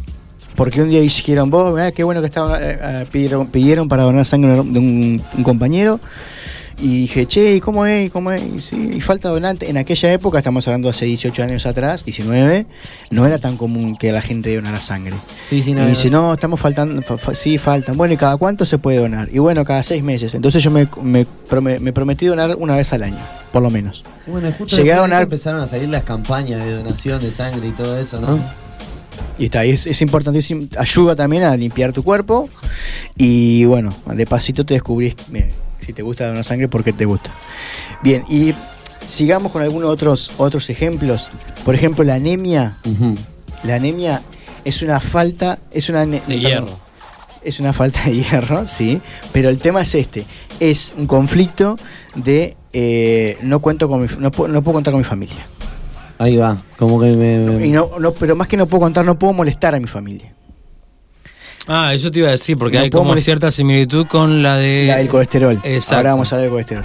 La del, la del Pero molestar en qué sentido? ¿Cómo en el eso? sentido de que me siento, me siento, me siento una carga, una molestia para mi familia, o esas personas, por ejemplo, que no les gusta que lo atiendan. Por, ej- por ejemplo, pasa cuando Estás enfermo y muchas, querés- muchas personas que están internadas tienen anemia, le aparece anemia en la- y bueno, explican que es un, por un proceso X natural, que es verdad, pero por lo general vos empezás a ver y son personas que no le gusta que lo visiten o que no le gusta que, que le anden abarullando, o son muy orgullosos, eh, te paso la chata, no, no, yo puedo, yo- ese, ese tipo de Ajá. personas, ¿no? este, que, que son como muy, muy así, ¿no? Entonces, y aparte hay un tema de eh, necesito eh, salir de mi familia, como que mi familia me, me Dio oxígeno. me pasa mucho, por ejemplo, en las casas eh, donde hay mucha gente. Donde hay mucha gente viviendo, ¿viste? Esa- eso que ahí vive el padre, la madre con el hijo, que el hijo ya tiene la compañera y tiene Sí, los sí, hijos. Esa situación genera eh, anemia. Wow. Bueno, Este, después tenemos el colesterol, que el colesterol tiene que ver más con eso, con no me siento apoyado por mi familia o no cuento con mi familia para nada. Ajá. O no quiero contar con mi familia para nada. o sea no que la estás, necesito. estás en, la- en la vereda opuesta. Estás en la vereda opuesta. Mm. eh, a- aunque por ejemplo, en lo que acabo, en lo último que acabo de decir, el no quiero contar con mi familia muy- y no quiero que la me mano, ayuden, no es lo mismo. Porque una cosa es no quiero que me ayuden, pero quiero que mi familia siga estando ahí. Claro. Y otra cosa es no quiero que mi familia esté. Está. Ah, es- eh, hay una, hay Si una, no una pequeña diferencia. Si no lo veo, está todo bien. No, no. Pasa, por ejemplo, mucho el colesterol, principalmente que en los jóvenes que se mudan por primera vez, se van de la casa de sus, de sus padres. Entonces es como que, ah, no, no, no, no, no, no te quiero ver, no quiero ver a mi no, no, vieja. Ay, voy, a, voy el domingo a visitar. Y después la- lo asocian a la mala alimentación, a la ¿no? alimentación y todo. Va todo de la mano porque es toda una, un- una situación que va pasando en, en común. Vos para poder tener eh, el colesterol bajo tenés que ayudarlo con la parte física. Entonces, Y alimenticio. algo que, también, claro, algo que para nosotros, recuerden esto del, del tiempo y el espacio es algo para nosotros nomás. Sí, sí, el inconsciente Las no cosas entiende pasan. de esto. Entonces va, va, genera- va generándose las dos situaciones al tiempo para que puedan eh, convivir en una misma, en un mismo presente. Y después, eh, para ir, Ir redondeando, ir quizás. redondeando con el tema de la sangre, quería, no creo que dije, dije eh, todos los, los, este, lo más importante de la sangre eh, a nivel, pero es importante esto saber que por lo general eh, los síntomas visibles que tenemos en la sangre es porque ya pasamos, el, ya reparamos el conflicto, no estamos viviendo el conflicto. Eh, la anemia, la... Ah, la hemofilia, me acordé, la hemofilia que es un tema muy importante, tiene que ver con, esto sí, tiene que ver con culpas, secretos y rupturas fuertes en la familia y asociados al hombre. Porque se dan cuenta no que... superado, ¿verdad? O sea, estamos hablando de esto No. cuando no está superado, no está. Y, y en realidad, porque solo los efectos, los síntomas los, los perciben el hombre. ¿Se acuerdan? Bien, y tiene que ver con esto de eh, la, el- el- de la hemofilia, lo que hace es romper barreras. Vieron que es un tema de que la sangre se, se va. Entonces, Ajá. esto de, de romper barreras, rom- las barreras que, que generan un secreto, las barreras que genera una pelea, eh, ese, ese tipo de situaciones. Por otro lado, quería decir algo que es muy li- que es muy lindo porque nos pasa a menudo a muchos, que es el tema del sangrado nasal. A ver, ¿y eso? Bien, el sangrado nasal es. eh, A mí es hay- un montón que no me pasa, pero hubo una época Bien. es un montón y yo no viajaba porque estaba rato y no entendía por qué. Las, el- hay una cosa, la sangre, a pesar de lo que a nosotros nos pasa muchas veces, cada vez que el cuerpo ve sangre, es como una tranquilidad, como una seguridad de que estamos vivos. Ajá. ¿Se entiende? Por eso mucha gente se desmaya, porque es como un- ah, lo, lo asociamos a una impresión, pero en realidad cuando uno, cuando uno se lastima, pasa otro proceso que es el miedo a que nos pasó algo, que no sabemos qué todavía.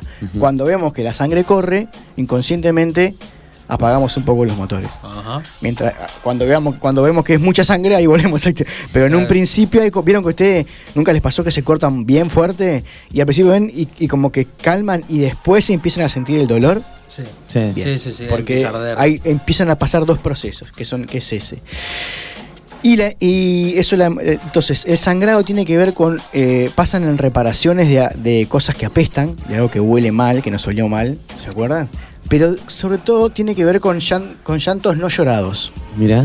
Duelos no mal elaborados. algo, sí, algo que me volvió, que me, que me huele muy mal y que me genera tristeza o rabia y, y no lo lloro, entonces lo genero por ahí. Le pasa mucho a los niños y es por situaciones de, de- principalmente de los padres que hay conflictos entre los La padres. impotencia de no Vos- poder llorar. Sí, vos sabés que Y estamos- otra, y otra cosa, te cierro con la, con la nariz, la de, eh, piensen los que son derechos y los que son zurdo al revés. La derecha tiene que ver con la emoción y la izquierda tiene que ver con el pensamiento. Ajá. ¿tá? Y si soy zurdo al revés. Ahí va. O sea, cada vez que hay sangre por la nariz derecha tiene que ver con. Me, me, emo- me emociona lo que me está pasando. Y si me pasa con la eh, izquierda, eh, lo racionalizo. Un tema de, de mental más que emocional. A, a mí me parecía un disparate y me estoy dando cuenta ahora casi al cierre de la columna, pero mm, hablar de sangre y no hablar de la menstruación me parece así como re fuera de... La menstruación es un tema, de, está dentro de las hemorragias. Y tiene que ver, primero que hay un proceso biológico. Cuando hay un conflicto, me refiero, ¿no? eso, Viste hay un proceso veces- biológico que tiene que haber un, un sangrado. Cuando yo, eh, vamos a hablar cuando hay hemorragias sanguíneas y hay un- una, una sensación de la mujer de una invasión en la sexualidad. Me está algo me está invadiendo sexualmente y yo tengo que expulsarlo. Y puede pasar muchos casos, por ejemplo, de, de abusos de, de mujeres en la familia, por familiares. Por ejemplo. Ahí va, bueno, pasar. Pero yo me refiero a lo contrario. Hay veces que cuando, no sé, hay mujeres que están años sin menstruar o, o que tu- Claro. menstruaron una vez en su vida y después eso no, no Pero el ciclo menstrual no entra dentro del sangrado. El sangrado es un proceso del ciclo menstrual. O sea que no ¿Por qué está relacionado porque no con el- menstrua tiene que ver con otra cosa. Claro, sí, sí, sin duda. Pero como es sangre, por ahí tenía que ver, este, tenía, estaba relacionado con esto de. No, tiene que ver más con, con el, sentido de, de sentirse productiva y toda esa, Ahí va. esa sensación de... Bueno, bien, gracias por desasnarme. Sí, Fabián. sí, sí. sí. Cortitas dos, Sí. eh, eh, sangre en la orina, problema de marcaje de territorio en la, en la familia, sangre en la caca, problema fuerte, algo fuerte, una, una, algo bien literal, una mierda que pasó en la familia. Opa. Mirá. Bueno, queda para otro momento para, para seguir la nota. para seguir con la sangre, que siga corriendo sangre. Ah, hay artículos colgados Nos quedó la sangre en el ojo. En, Muy bien. en, en la página de busquen porque hay un artículo, hay artículos Eso te iba a decir.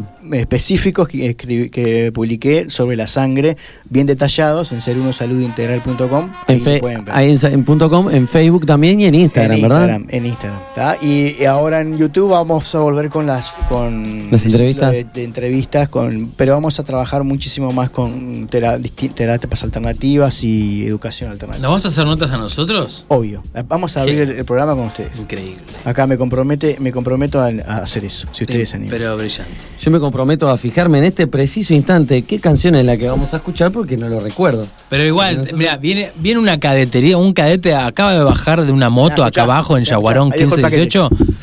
Exacto, eh, de teloenvío.uy y vino hasta aquí a dejarte este paquete que lo dice tengo, lo estoy la abriendo. canción. Ahí va, claro, me dice que hace un montón de calor, entonces vamos a poner este tema de Sofía Gavar que se llama Montevideo en manga corta. A la marca.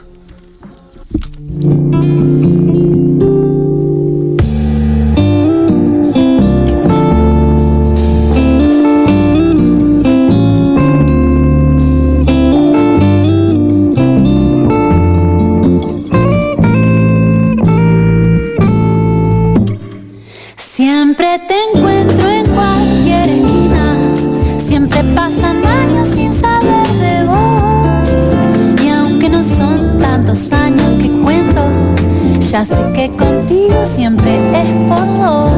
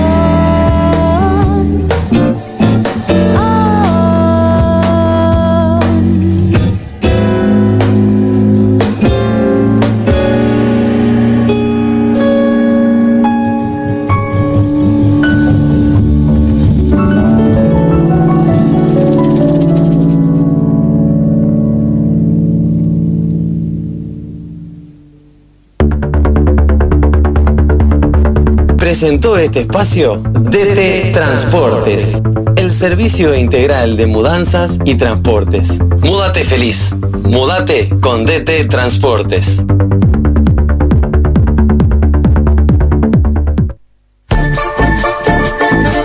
Comunicate con En Una Buena. WhatsApp 094 90 10 07. Mail en una buena magazine arroba gmail.com. Instagram arroba en una buena. Facebook, en una buena. El siguiente espacio de En una buena es una presentación de ¿Tenés problemas con la oscuridad? En el campo, en la ciudad, en tu casa, en el edificio. MBC Equipamientos tiene una luz para cada una de tus necesidades. Buscanos en la web o llama al 095 100 020 y no pagas la luz.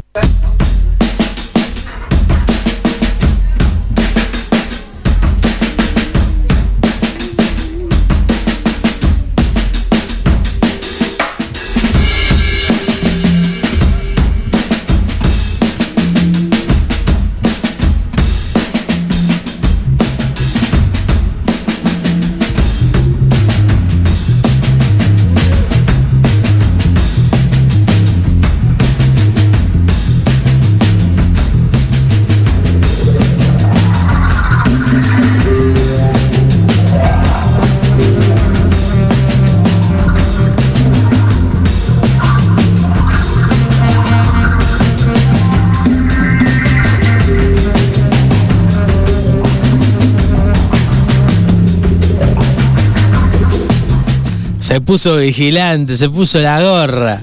Eh, bueno, arrancamos eh, este espacio intitulado Mesa en, en, en L, de la valla. Polémica en la serie.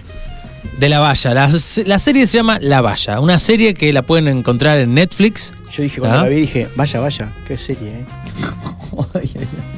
Si arrancamos así, ni se imaginan cómo vamos a terminar. Bueno, eh, es una serie, como dijo Fede, de un- una Distópica. realidad eh, distópica eh, que se sitúa en España en el año 2050 y poquitos. Ahí va, bueno, una parte, ¿no? Porque hay una parte que empieza tipo por el 2025, creo que es el principio de la serie.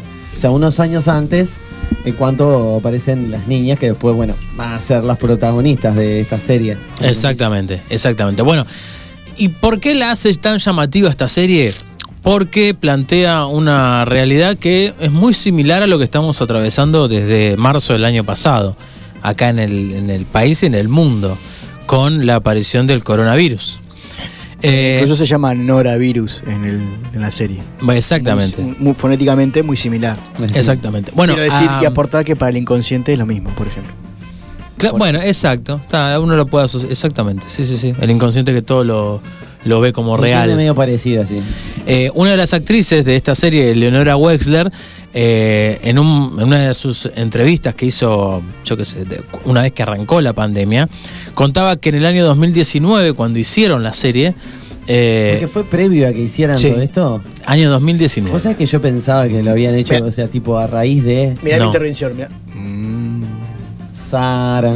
Y, y bueno, contaba ella que le llamó poderosamente la atención, eh, bueno, lo, Lo que pasó después, lo que pasó después y, y la pegada que tuvo la serie eh, en el momento que, que- que se emite. ¿Por qué? Porque en el 2019 se hace y Sí, la serie 2020. eh, se emite después. Septiembre de 2020 empezó. Cuando eh, ya la, la- la pandemia ya había hecho estragos en el, en el mundo. sí. Esa- un de exactamente. mirarla y. Claro, porque empiezan a.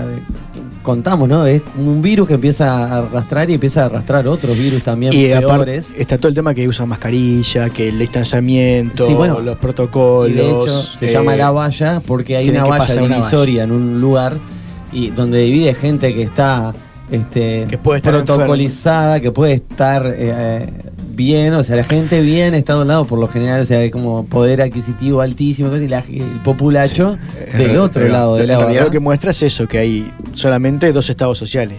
Ahí va. Dos clases sociales, o Sí, los sí. que tienen mucho y, el resto. O los que no tienen, Que- bueno, los que tienen lo poco que, que- que lo, queda. Lo, lo que quieren que tengas.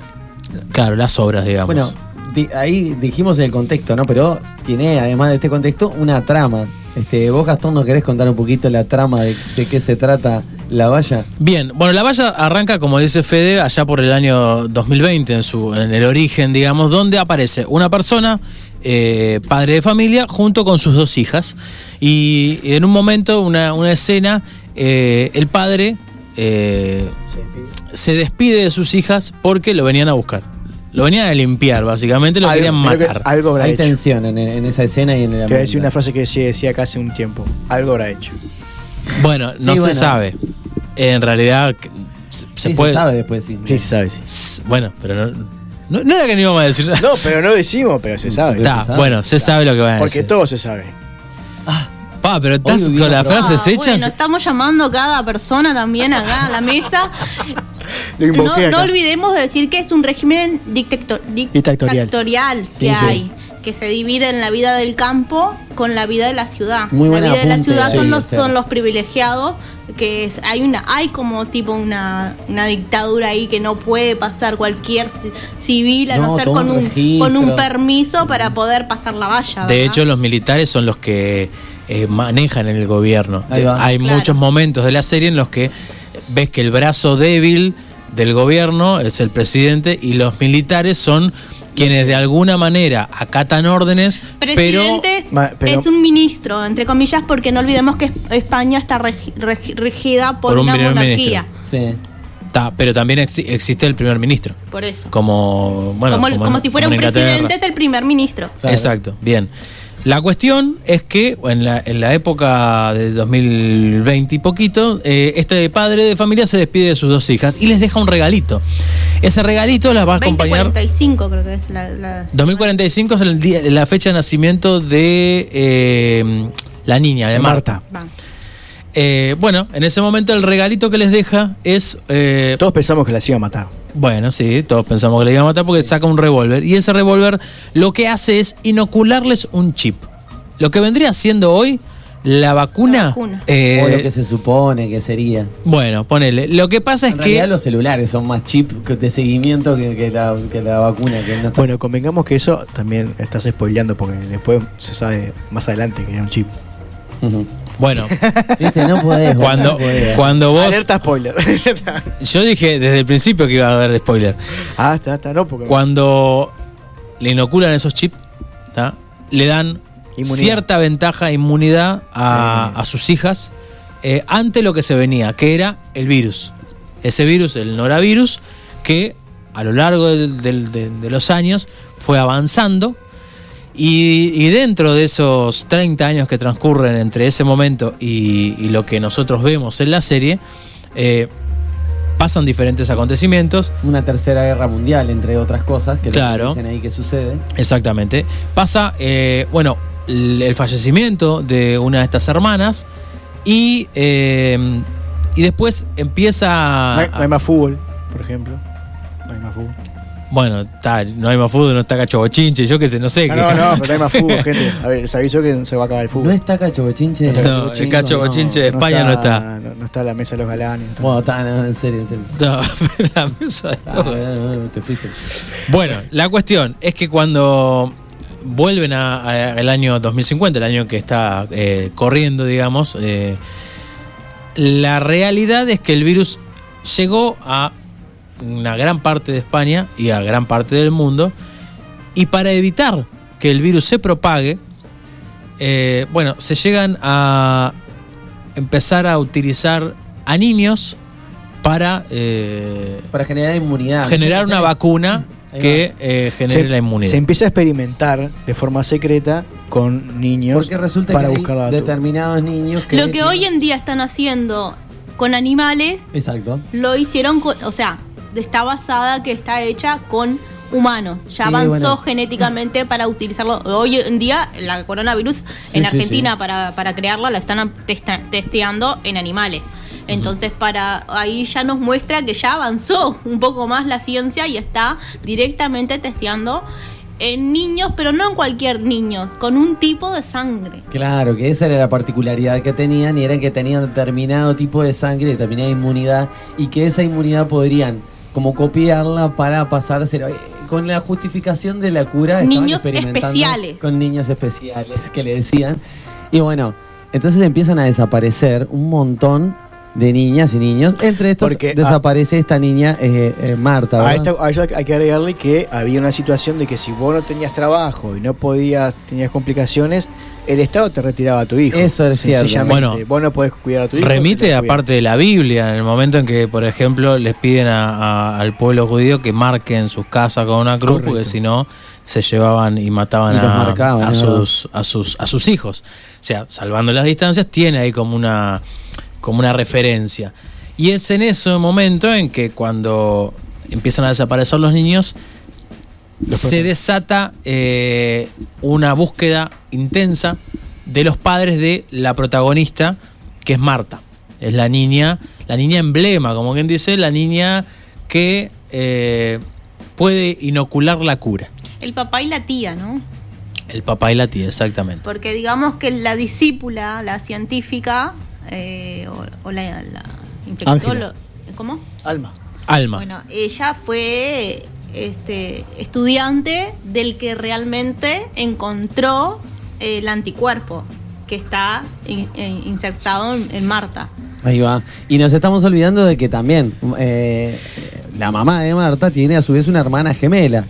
Este, hermana gemela que, Que fallece fallece y que en, en otra parte de España entonces se vienen este para, para el pueblo. ¿En qué, qué pueblo Que era que estaba? otra, Que- otra cosa que es importante aclarar ahí, que no pueden decir que ella murió por el virus, porque si no los aislaban a ellos. Exacto. A, a la nena y al, y al marido. Entonces dicen, hacen un invento ahí y una mezcolanza ahí para que... Es que en realidad la declaran como viva durante mucho tiempo y de hecho, bueno, eso sucede, empieza a suceder, que la hermana que queda viva se empieza a hacer pasar por su Por hermana esa- muerta Exacto. Por problem, pequeño problemita, problemita que tiene con la ley. Ellos llegaron. eh, Sí, sí, sin desacuerdo. Llegaron a Madrid. eh, Que cuando- venía de herencia de su mamá, o sea, También, la abuela también. de Marta, ¿no? Que fue pareja, que fue Del pareja con el ministro. ministro, de- que estaba totalmente ciego y no veía lo que estaba pasando a su alrededor. Pero Bueno. igual siempre fue gente. Sí, sí, eso es cierto. Eh, la abuela de, de Marta, eh, Emilia, estaba justamente en las antípodas de eh, Luis, que, era el que es el ministro de Salud, eh, y ella tenía... Esa es Salina de la Valla, lo quiero decir. Lo, di- lo dijiste fuera del aire y lo volvés a repetir ahora. Perfecto, eso es Salina de la Valla. Eh, Emilia tenía, eh, o- estaba en un bloque en el que, junto con el pueblo, trataban en la medida de lo posible de... eh, Era la resistencia. de ser- claro, era como una resistencia. Porque aparte hay que agregar, y hay, hay muchos contactos, puntos de contacto con las, las- la novela de Orwell, el tema de la policía de la verdad, ¿no? Esta, esta- había el personaje que vivía enfrente de la casa de, de Emilia, Nefasto, nefasto. que era Begoña. Begoña, que era un, lit- literalmente era un alcahuete del, del- Ahí del está. sistema. Era una espía. Pero no, no era una espía, todo el mundo sabía. Claro, ese es el tema. Esa es la gran No diferencia. había, era, era, como- era un Era de funcionario pago del Estado que vos sabías que era un alcahuete de la, Era como un ojo, ahí va, ¿viste? Claro. Como un ojo ahí que te decía, che, esto así no es. Y estaba normalizado, estaba totalmente normalizado en la, en la sociedad, ¿no? Y eso también re- refleja cosas actuales de cómo nos denunciamos entre nosotros mismos ante determinadas. Y sin pagar, ¿eh? Y sin Sí. que te paguen. Y sin que te Bueno, paguen, eso es una- un- después que es una cosa que después, pero seguí que yo después quiero hablar de eso.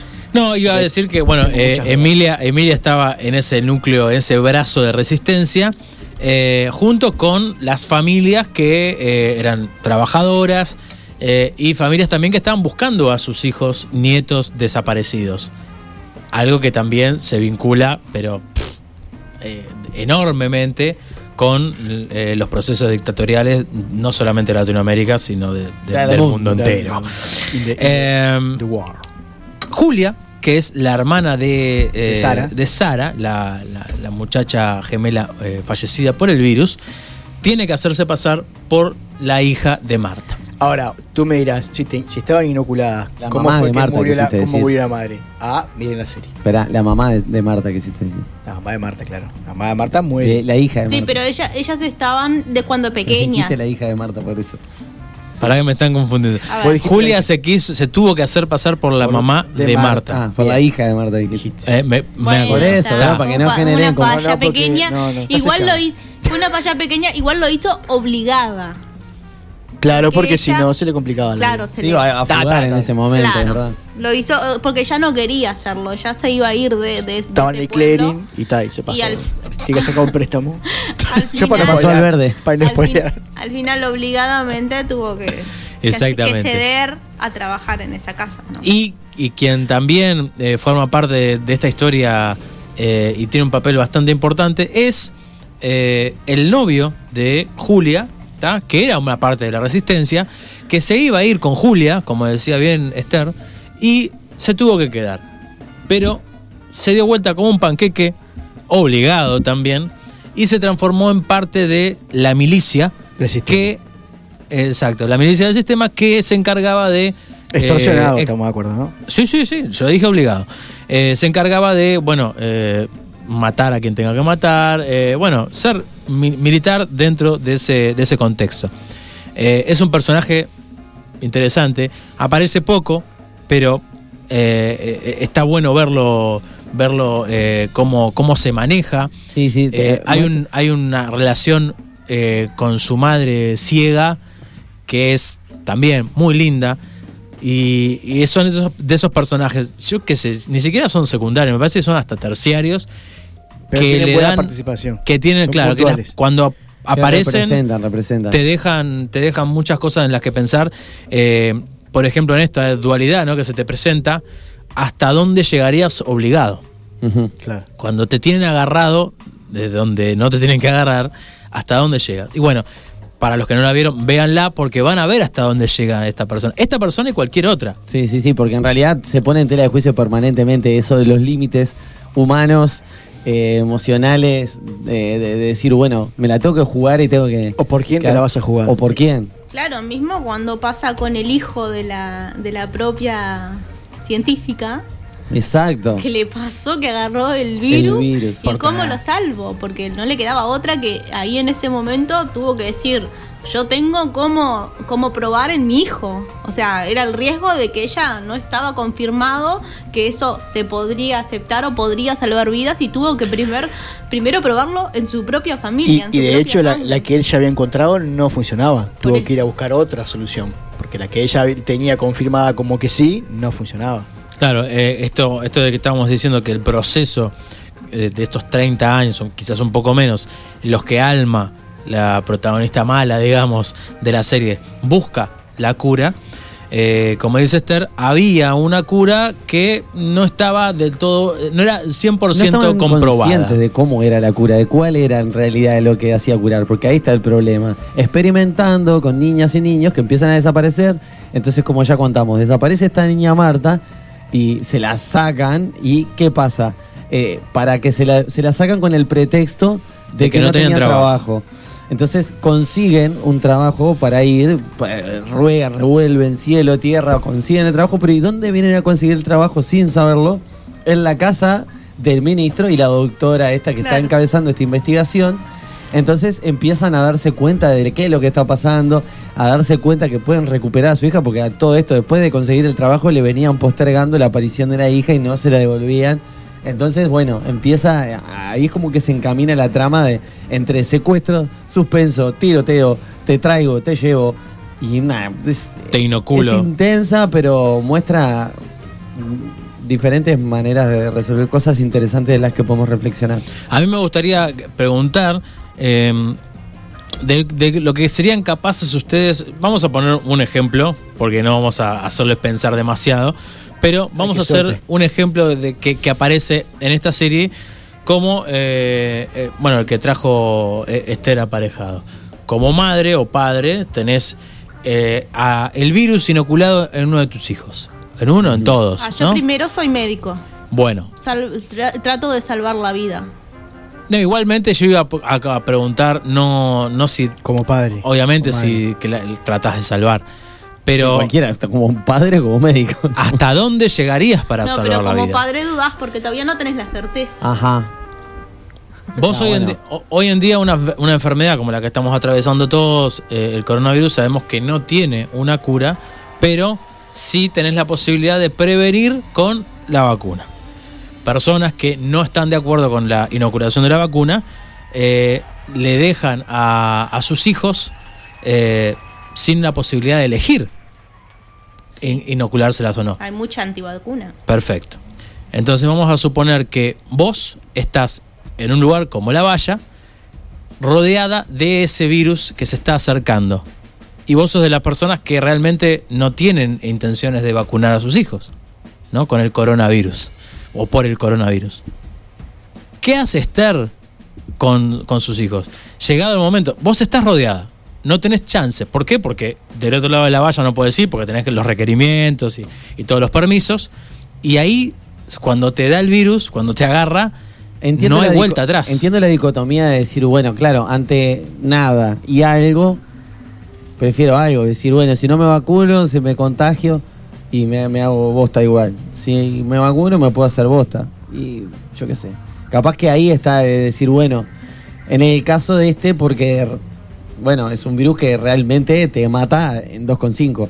¿Qué es lo que pasa? Bien, pero igual en por eso. esta serie, que- no digo que no pase en la actualidad, o sea, haciendo un paralelismo, ¿no? Porque no podemos pensar en, en la situación, en el contexto actual, eh, pensa- y pensar en esta, esta serie, ¿no? Entonces digo, está, hay como una diferencia. Si, si realmente el virus me agarra, si ni bien te toca, te hace pelota, y sí, yo me vacunaría de Sí, una, pero igual- porque no tengo nada para perder. A, a mí me parece que la, que la trama, más allá de la parte de salud, plantea un una situación De valores. No, de para. ¿Qué pasó? ¿Estás bien, Esther? Un premio se le cayó a Esther en la cabeza. Acaba de caer una estatuilla al lado de Esther. Ah, no sé qué fue. Un pedazo de Esther está bien, bueno, espero que, que nadie se haya asustado que le haya pegado un bobazo en sus casas. A la miércoles. Se acaba de caer un pedazo de techo. Están bailando un malambo en el piso de arriba. Chicos, está The show must go on, it's not happening here. ¿Estás bien, Esther? Ah, está. No pasa nada. ¿Seguimos al aire? Está, entonces no pasa nada. No, vos decías, Fabián, Qué que. momento. Ese tema no es casualidad. No, claro que no. Que, este, mm, de que no hay nada confiable, porque eh, el gobierno permanentemente manipula la información. De, en el sentido de. eh, ¿Estamos bien? ¿Estamos todos bien? ¿Estamos vivos? No, es que sigue sonando ¿Se sigue ruido, que cayendo? creo, no sé si es del otro lado. Es de arriba, sigue cayendo, bien. Bueno, vamos a tener un desmoronamiento. Chiquilines, si ven que en algún momento salimos del aire, es porque se nos cayó el techo encima.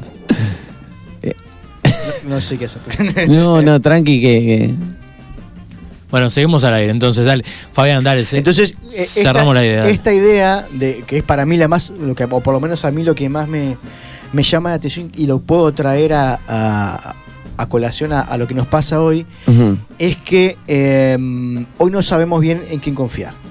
En- a nivel de información, me refiero. Ujú. Entonces, ¿y por qué pasa esto? Porque a veces parece como que la información se manipula dependiendo del interés de quien la diga. Tanto de los que digan una cosa como de los que digan otra. Siempre hay una, un sesgo y es difícil encontrar a alguien que, te, que vaya por un camino central. Entonces, eh, creo que esas cosas son las que terminan a veces que desconfiando en las personas. Y volvemos a hablar quizás lo que volvemos al principio, el tema de poder contar con toda la información real para ser libre de elegir. Y yo creo que las personas de esa mm, serie, como de lo que está pasando hoy, no somos capaces de elegir libremente porque nos falta información. Bueno, también, es verdad. Y bueno, en ese. Pero, ya, pero es lo que pasa ahí también, ¿no? Hay una, una. Una manipulación del libre albedrío, entonces no sería libre O tampoco. aparte, cuando vos decías algo que no estaba correcto o no era lo que esperaban, te decías que era terrorista, que era o mataban gente y te decían que eran, y eran que eran una, un- una redada terrorista y al final eran familias que habían matado. Entonces, hoy en día es, es- eso pasa y, no, y nos pasa todo el tiempo. Y, se- y hay una sobreexposición de información que es esto que pasaba también cuando uno salía a la calle, estaba todo el tiempo escuchando lo mismo. Claro, porque había pantallas gigantes que estaban todo el tiempo. Y si usted- bueno, y, y pasa, pasa y si eso. lo acá. trasladan a hoy, te Sí, subís sí. al ómnibus, te subís a, vas a trabajar La radio todo, todo el permanentemente. tiempo. Si no es la radio, somos nosotros mismos hablando todo el tiempo del mismo. Es que es el tópico social hoy por hoy, desde que arrancó esto, que siempre que te ves con alguien, por lo menos si hace poco más de dos, tres semanas que no te ves, empezás, Che, no, y bueno, viste, pa, porque siempre, porque ta, están pasando situaciones, cosas nuevas, ¿no? En la sociedad, permanentemente, y, y, ta, y nos asombramos. Nos asombramos y lo comentamos, y, y- y quieras o no, estamos permanentemente en el tema. Incluso nosotros ahora, hablando de este, de esta serie, hablando de este tema, y, lo estamos construyendo a poco, pero, pero que la verdad que vaya que es complicado. Y no, no, pero no fue haciendo un guiño, lo hice inconscientemente. Ah, es- lo- tus mejores éxitos han sido inconscientes.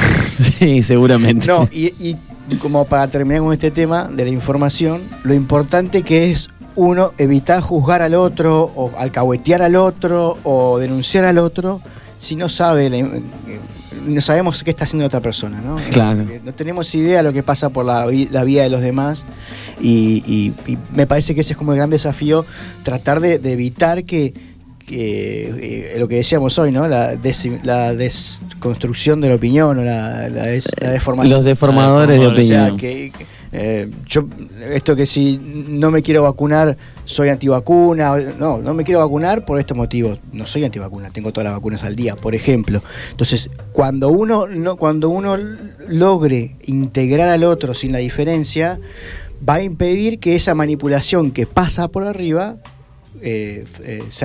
Porque solo puede funcionar esa, esa manipulación si hay un terreno de gente que Fértil para eso, claro. entonces, cada vez que yo me encuentro con una con, con, con un chisme o algo que... Pero es que por algo aparecen ese tipo de opiniones, Claro. porque hay terreno firme para que se agarren de ello, como el O- audio o- este que estuvo circulando hasta no hace mucho de, un- de una cuando- persona de los medios que decía de- que denostaba a los músicos así, que no tiene nada que ver con este tema, ¿no? Pero que ya de que tal lo tiro. O sea, digo que y, y que ese tipo de discursos y de cosas existen porque hay gente que, que realmente para personas de, de- de los dos de, De los, cualquiera de los dos, extremos, obviamente. van a haber van a haber problemas. El tema es que eh, ahí no está la solución. En ninguno de los dos extremos eh, históricamente ha estado en la en, en los extremos.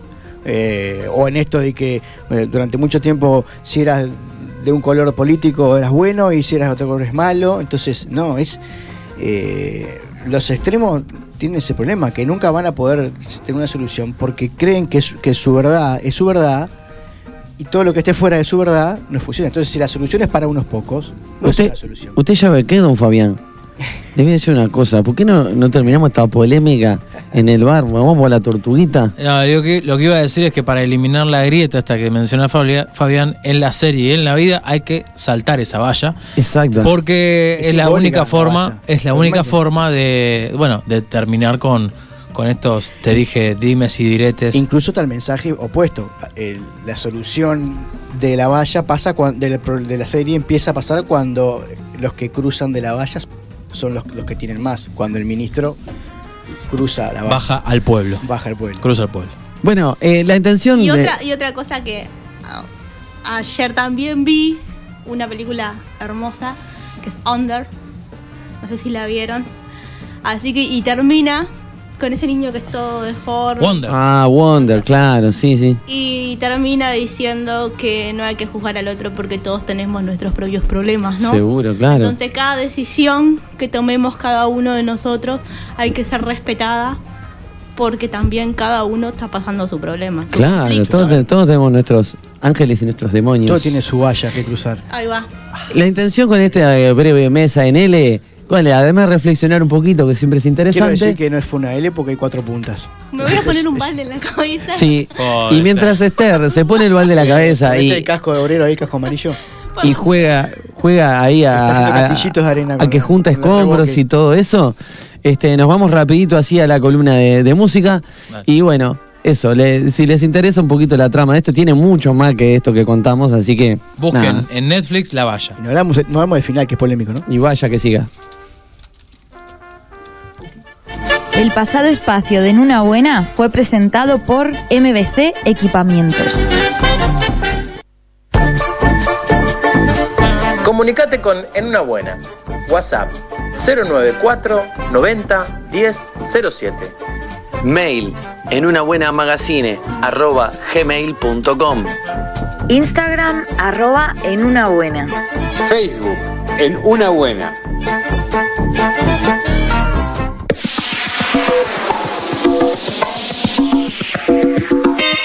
Soluciona tus problemas de entregas y distribución con Te lo envío. te ofrecemos una amplia gama de servicios de cadetería, gestión de cobranzas, distribución de sobres y regalos empresariales, gestiones eventuales, trámites legales y bancarios. No paramos ni un viernes 13. No dejes para mañana lo que te lo envío puede hacer hoy. Contactanos al 094-477-212 o a www.teloenvío.com.uy. Busca rapidez, seguridad y confianza. Busca Te envío.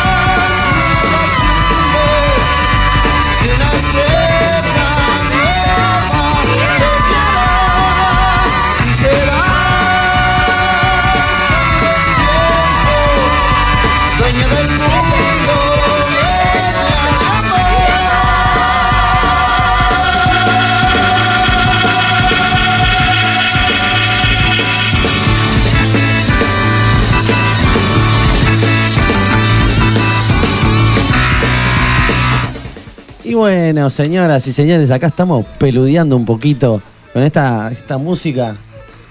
Bueno, que es música de la época de la que vamos a hablar, ¿no? Y música dicta, de- de- ¿Dictatorial? de- dictatorial, no. que- Hoy vino como un programa medio temático, ¿no? Hoy Porque eh, hablamos sí, sí, en- en, en hace Eh, dos minutos de la valla sobre Y eso también. la- ¿Se acuerdan que la palabra familia tiene que ver con eh, eh, grupo de esclavos, no? Mirá. Etimológicamente hablando.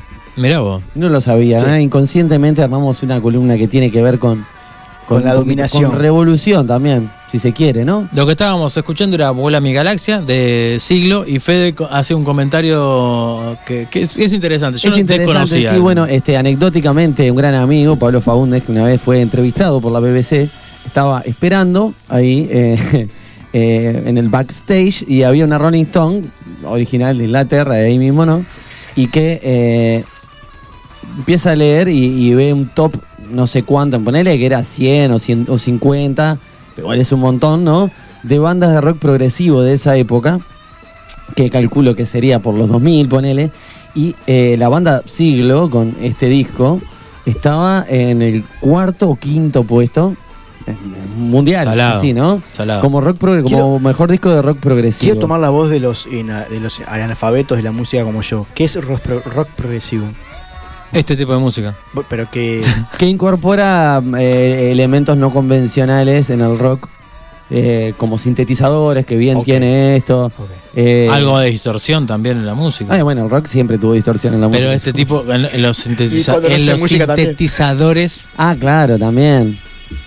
Eh, creo que es, va por ahí, tampoco es que ya lo decimos, lo volvemos a decir, no soy musicólogo, no somos musicólogos, eh, de unos simples melómanos, este, y, y nos gusta contar un poco de qué va la historia de- del rock nacional y más en esta época, ¿no? Que tenían tela para cortar a lo pampa. Bueno, justamente eh, el viernes dejamos, digamos, terminada la parte Dejaste, yo no. no- pre- predictadura. estuve. Ah, no estaba, ¿verdad?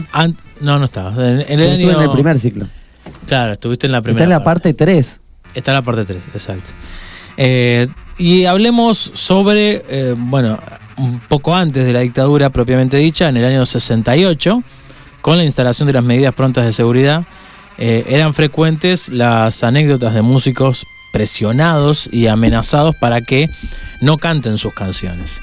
Este clima se fue intensificando hasta la declaración del estado de guerra en 1972, cuando... Luego de la fuga de los presos de Punta Carretas.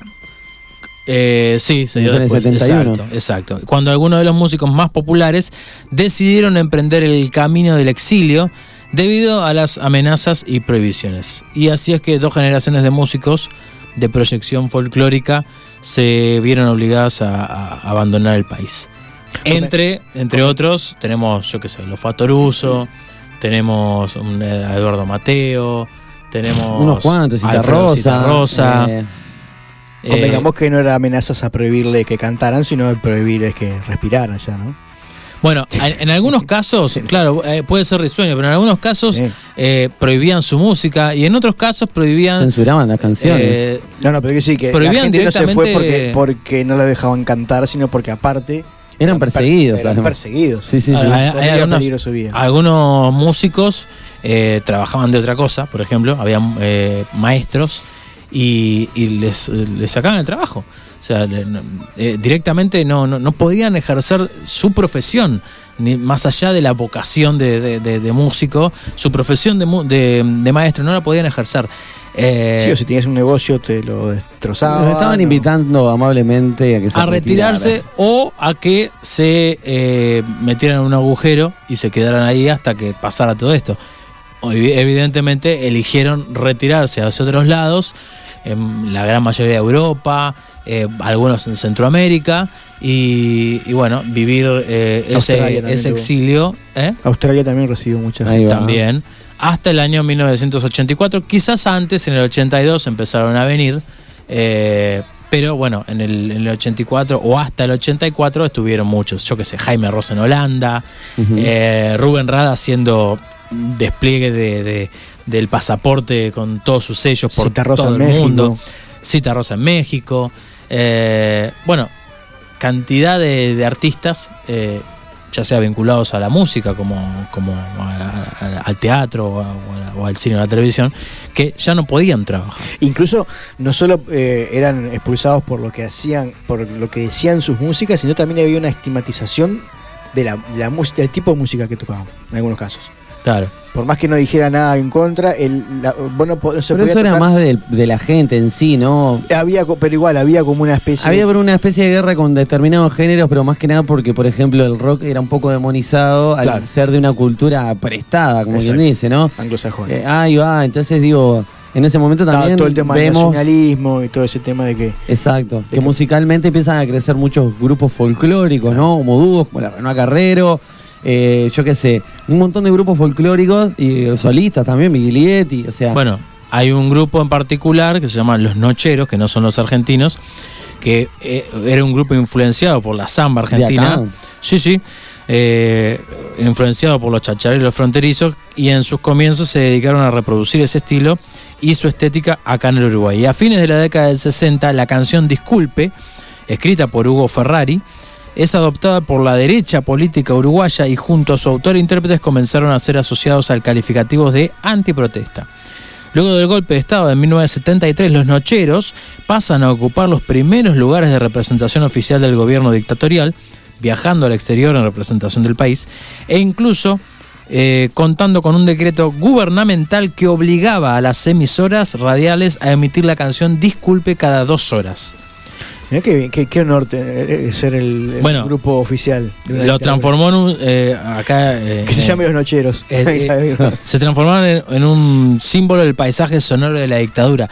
Y acá yo tengo la letra y acá, eh, yo qué sé, uno de los párrafos dice, disculpe si no me entiende, disculpe si no lo entiendo, o sea, es casi como el diálogo de, de sordos, ¿no?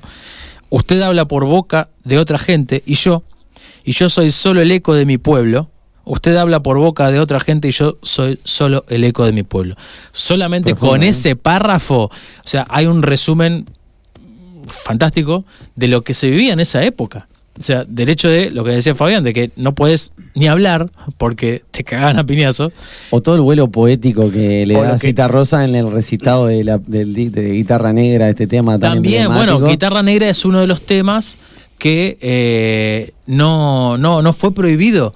Eh, O sea, que, Porque fue, era que, tan- que formó bien creado por, por que tan sutilmente creado su letra que impedía que Que lo prohibieran. descubrieran, claro, exacto. Eh, quería dar el ejemplo de lo que les pasaba a las murgas en aquel momento, que debían Exacto. presentar todo su espectáculo entre un una comisión de censura, se llamaba así, Sí. comisión de censura. De frente y manteca, Y se llamaba. hay una anécdota divina del Flaco Castro que va a cuando va a presentar el culpe de la caca, que los invito a que lo busquen en internet porque se lloran de la risa. Y logra, aparte logra hacer que ese cuplé pasa igual. Pero en realidad, eh, muchos, muchos cuplés, eh, muchas canciones, eh, tan bien pensadas en la letra que, hacía que no fueran censuradas, tanto como las eh, canciones para no dormir la siesta, ¿no? Que, el botón de la botonera, este tipo de canciones, ¿no? Bueno, justamente, eh, Canciones para no dormir la siesta, que nace allá por el año 75, eh, bueno, fue en ese momento que tuvo una, un auge importantísimo. Eh, yo no sabía que en Canciones estuvo Jaime Ross. Eh, no, no, no lo tenía Mirá. no tenía como este un dato. Bueno, ellos comenzaron justamente por 1975 con la intención explícita de enfocar su propuesta a un público infantil y desde sus comienzos por su fila desfilaron bueno destacados músicos de la, de la música popular, valga la redundancia. Incorpora a sus canciones una cuidada apuesta teatral eh, y bueno, el primer grupo en ser visitado por Inteligencia y Enlace eh, en 1975 Qué buen nombre. fue eh, el encargado justamente, como decía Fabián, de la censura durante la última década. O sea, Canciones para dor- no dormir la siesta tiene el privilegio, entre comillas, de haber sido el primer eh, grupo en ser visitado por Inteligencia y Enlace. Y enlace. Exacto. En plena dictadura, en el año 1982, bajo el auspicio de UNICEF, consiguieron hacer tres espectáculos reivindicando los derechos del niño, los cuales eran muy parecidos, entre comillados, eh, a los derechos humanos. claro. Qué paradoja, ¿no? Y bueno, después eh, habla sobre eh, la DINARP y, y la música oficial. Ya en un momento era un esquema, eh, ad- adentro de una cajita tenía que ir esta música y nada más que esa música. Durante 1973 y después de eso la dictadura combatió con prohibiciones y exilio a los músicos que tenían una visión crítica de la realidad y generó una movida musical que la sustituyera. Y a través de su Dirección Nacional de Relaciones Públicas, DINARP, se generaban recitales y se financiaban conjuntos que tocaban en muchos espectáculos por todo el país. Como caso emblemático es lo que les había comentado el grupo Los Nocheros, que con la canción Disculpe eh, se jingle. regodearon y su, su cuenta bancaria creció, pero abundantemente. Y se compraron la casita en la costa. Exacto. Eh, Y el parrillero. y, otra- y otras cosas más. Sí. Eh, bueno, todas las todos los recitales espectáculos que no provenían de la DINARP tenían que solicitar un permiso de actuación, presentando las letras, los integrantes, sus domicilios y demás datos.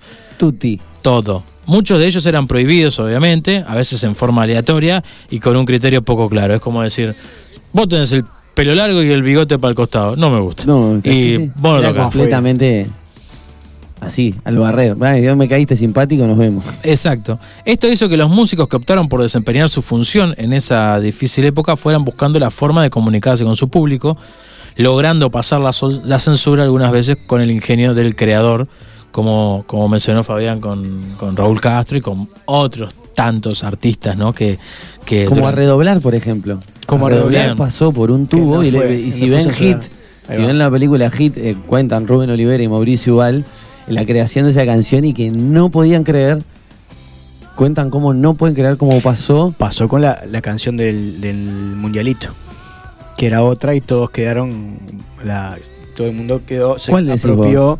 La canción oficial del Uruguay Mundialito no es esa. Esa es una canción que se creó y que quedó adoptada por la por el popular en, en el Mundialito. No ¿Y es cuál esa. era el himno No, la Mundialito? línea oficial del, del Mundialito yo no lo, no- o sea, está, lo he escuchado, no recuerdo cómo es. No, pero no, pero que fue censurado. no, no, no. El, el, el gobierno militar propuso una canción X, que yo no recuerdo cómo- ahora cómo era, y este, que tampoco me acuerdo el nombre del que hizo Vamos a alentar con fe. Qué lindo. el- el- Bueno, me acordé ahora la anécdota. Ahí va. Este, creó esa canción, pasó la censura y, y bueno, eh, creo, logró que la, la gente, solo por el hecho de que había pasado una canción que no era la oficial, la adoptó más que la otra. Qué ejercicio entretenido debe ser imaginar cómo era la letra de eh, ese post publicitario militar.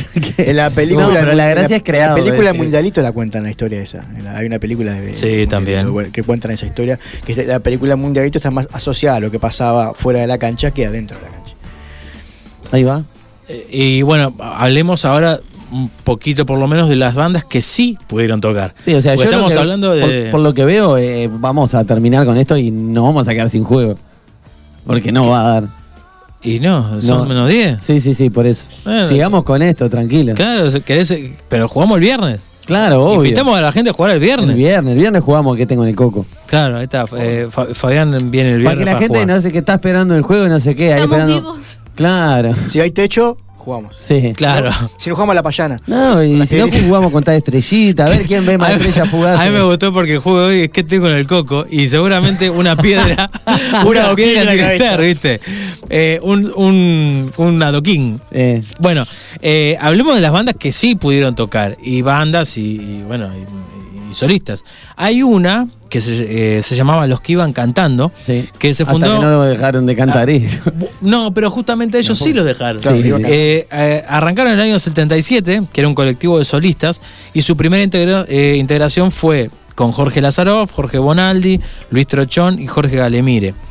Acá en el libro este que estamos utilizando de apoyo tenemos para la gente que está en las redes de cómo era la portada del disco de los que iban cantando. Eh, bueno, esa integración llega hasta 1983, en el momento en que se separan, paradójicamente se separan con, la- con el fin de la dictadura, y se vuelven a juntar en el 87 con la con la, el ingreso del Pitufo Lombardo. Eh, esta integración, bueno, permanece hasta el 89 cuando Lazaroff fallece. Y desde el punto de vista musical es recordado por su faceta experimental, que, salvando las distancias, tiene algo algo de siglo, algo de, de mm, rock progresivo, digamos, jugando con sonidos, instrumentos y objetos, apelando al humor y creatividad como herramientas principales. Eso bien, es una cosa bien Lazaroff, eso, ¿no? Que él tenía una impronta escénica que era muy, muy así, ¿no? Muy teatral, también Muy la- teatral. lo ponía también eso este mm, Luis Trochón, director. También, bueno, de- obvio, ¿no? Eh, si bien se los puede mencionar como continuadores de caminos abiertos por la generación precedente, su principal característica consta por el desarrollo de un camino propio en la música popular uruguaya. Su influencia es muy destacada por sus pares y prensa especializada de la época. Cabe señalar la postura política muy presente en todas las etapas del grupo, desde sus comienzos cantando y desarrollando nuevas formas de pasar la censura de la dictadura, y en democracia hacían valer su voz crítica con el contexto sociopolítico del momento. Algunos de sus integrantes, como Lazaroff y Bonaldi, generaron artículos y reflexiones sobre la música popular eh, del momento. Sin concesiones ni correcciones políticas, exponían sus opiniones muy meditadas y discutidas, cosa que se percibía en, en sus canciones. Bueno, eh, nada, eh, le, le- vamos terminando por acá este segmento así de, de la, el rock durante la dictadura. Que ¿no? es bien escaso. No, y que es, es bien el rock y la música en general, ¿no? Porque de- nos jactamos del rock y ponemos música de rock, pero hablamos de toda la música porque en realidad es todo un proceso que se da como una cosa sola, ¿no? Este, más allá de que por un momento de folclore, por otro lado se iban separando, también fue construyendo una identidad y tiene mucho que ver con la identidad que tenemos hoy, ¿no?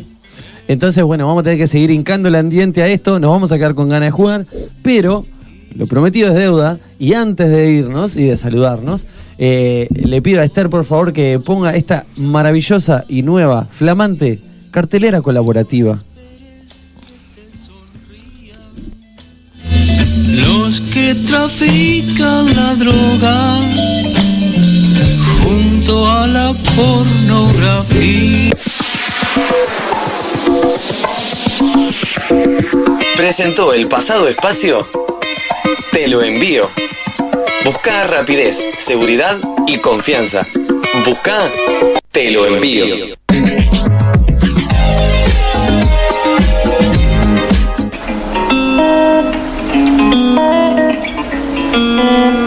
Esta es la cartelera colaborativa de En una buena. Om Yoga, prácticas de yoga tradicional de India. Reiki, masajes, registros akáshicos. Instagram, arroba. Teléfono 097-384218. Vía Verde, alimentos sin gluten, sin lactosa, sin azúcar refinada. Viandas. Pedidos especiales. Instagram. Arroba Vía Verde Alimentos Sanos. Teléfono 094-737-813. Yanila González, psicóloga. Atención a jóvenes y adultos. Consultas por Zoom y presenciales. Instagram, arroba Yanila-González-Garoli. Teléfono 094-467-958. La Nueva Urbana, servicio de catering. Pizzas a la parrilla, chivitos, calzones, hamburguesas. En Facebook, arroba la Nueva Urbana. Teléfono 099-056-556. Maja Cocina, comida casera, budines, tortas, galletas, scones, panes, alfajores. Estamos en Parque Posadas.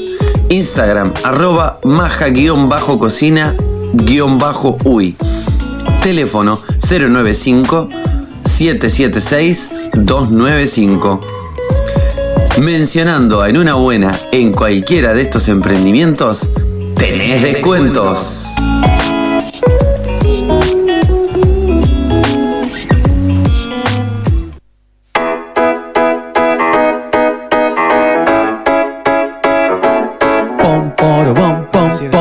Él canta por las dudas. Sí, no, yo te siempre que estoy cantando. ¿Qué te pensás que canto para la tribuna? Canto para mí. Escuchame, canto para vos. Eh, Nuevamente, a la, a la gente hay que decirle eh, hashtag eh, fracasos eh, en las redes, eh, Instagram, Facebook, a través del WhatsApp.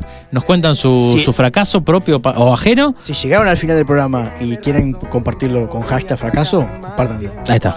Ponga el programa del día de hoy, hashtag fracaso. Nos vemos el viernes. ¿Ya? Tanta tontería.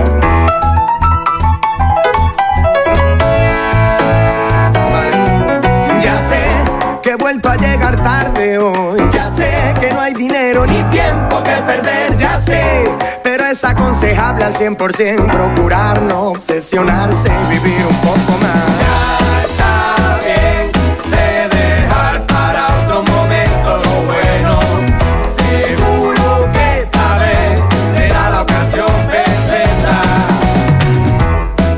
estoy en el lugar donde soñaba con llegar.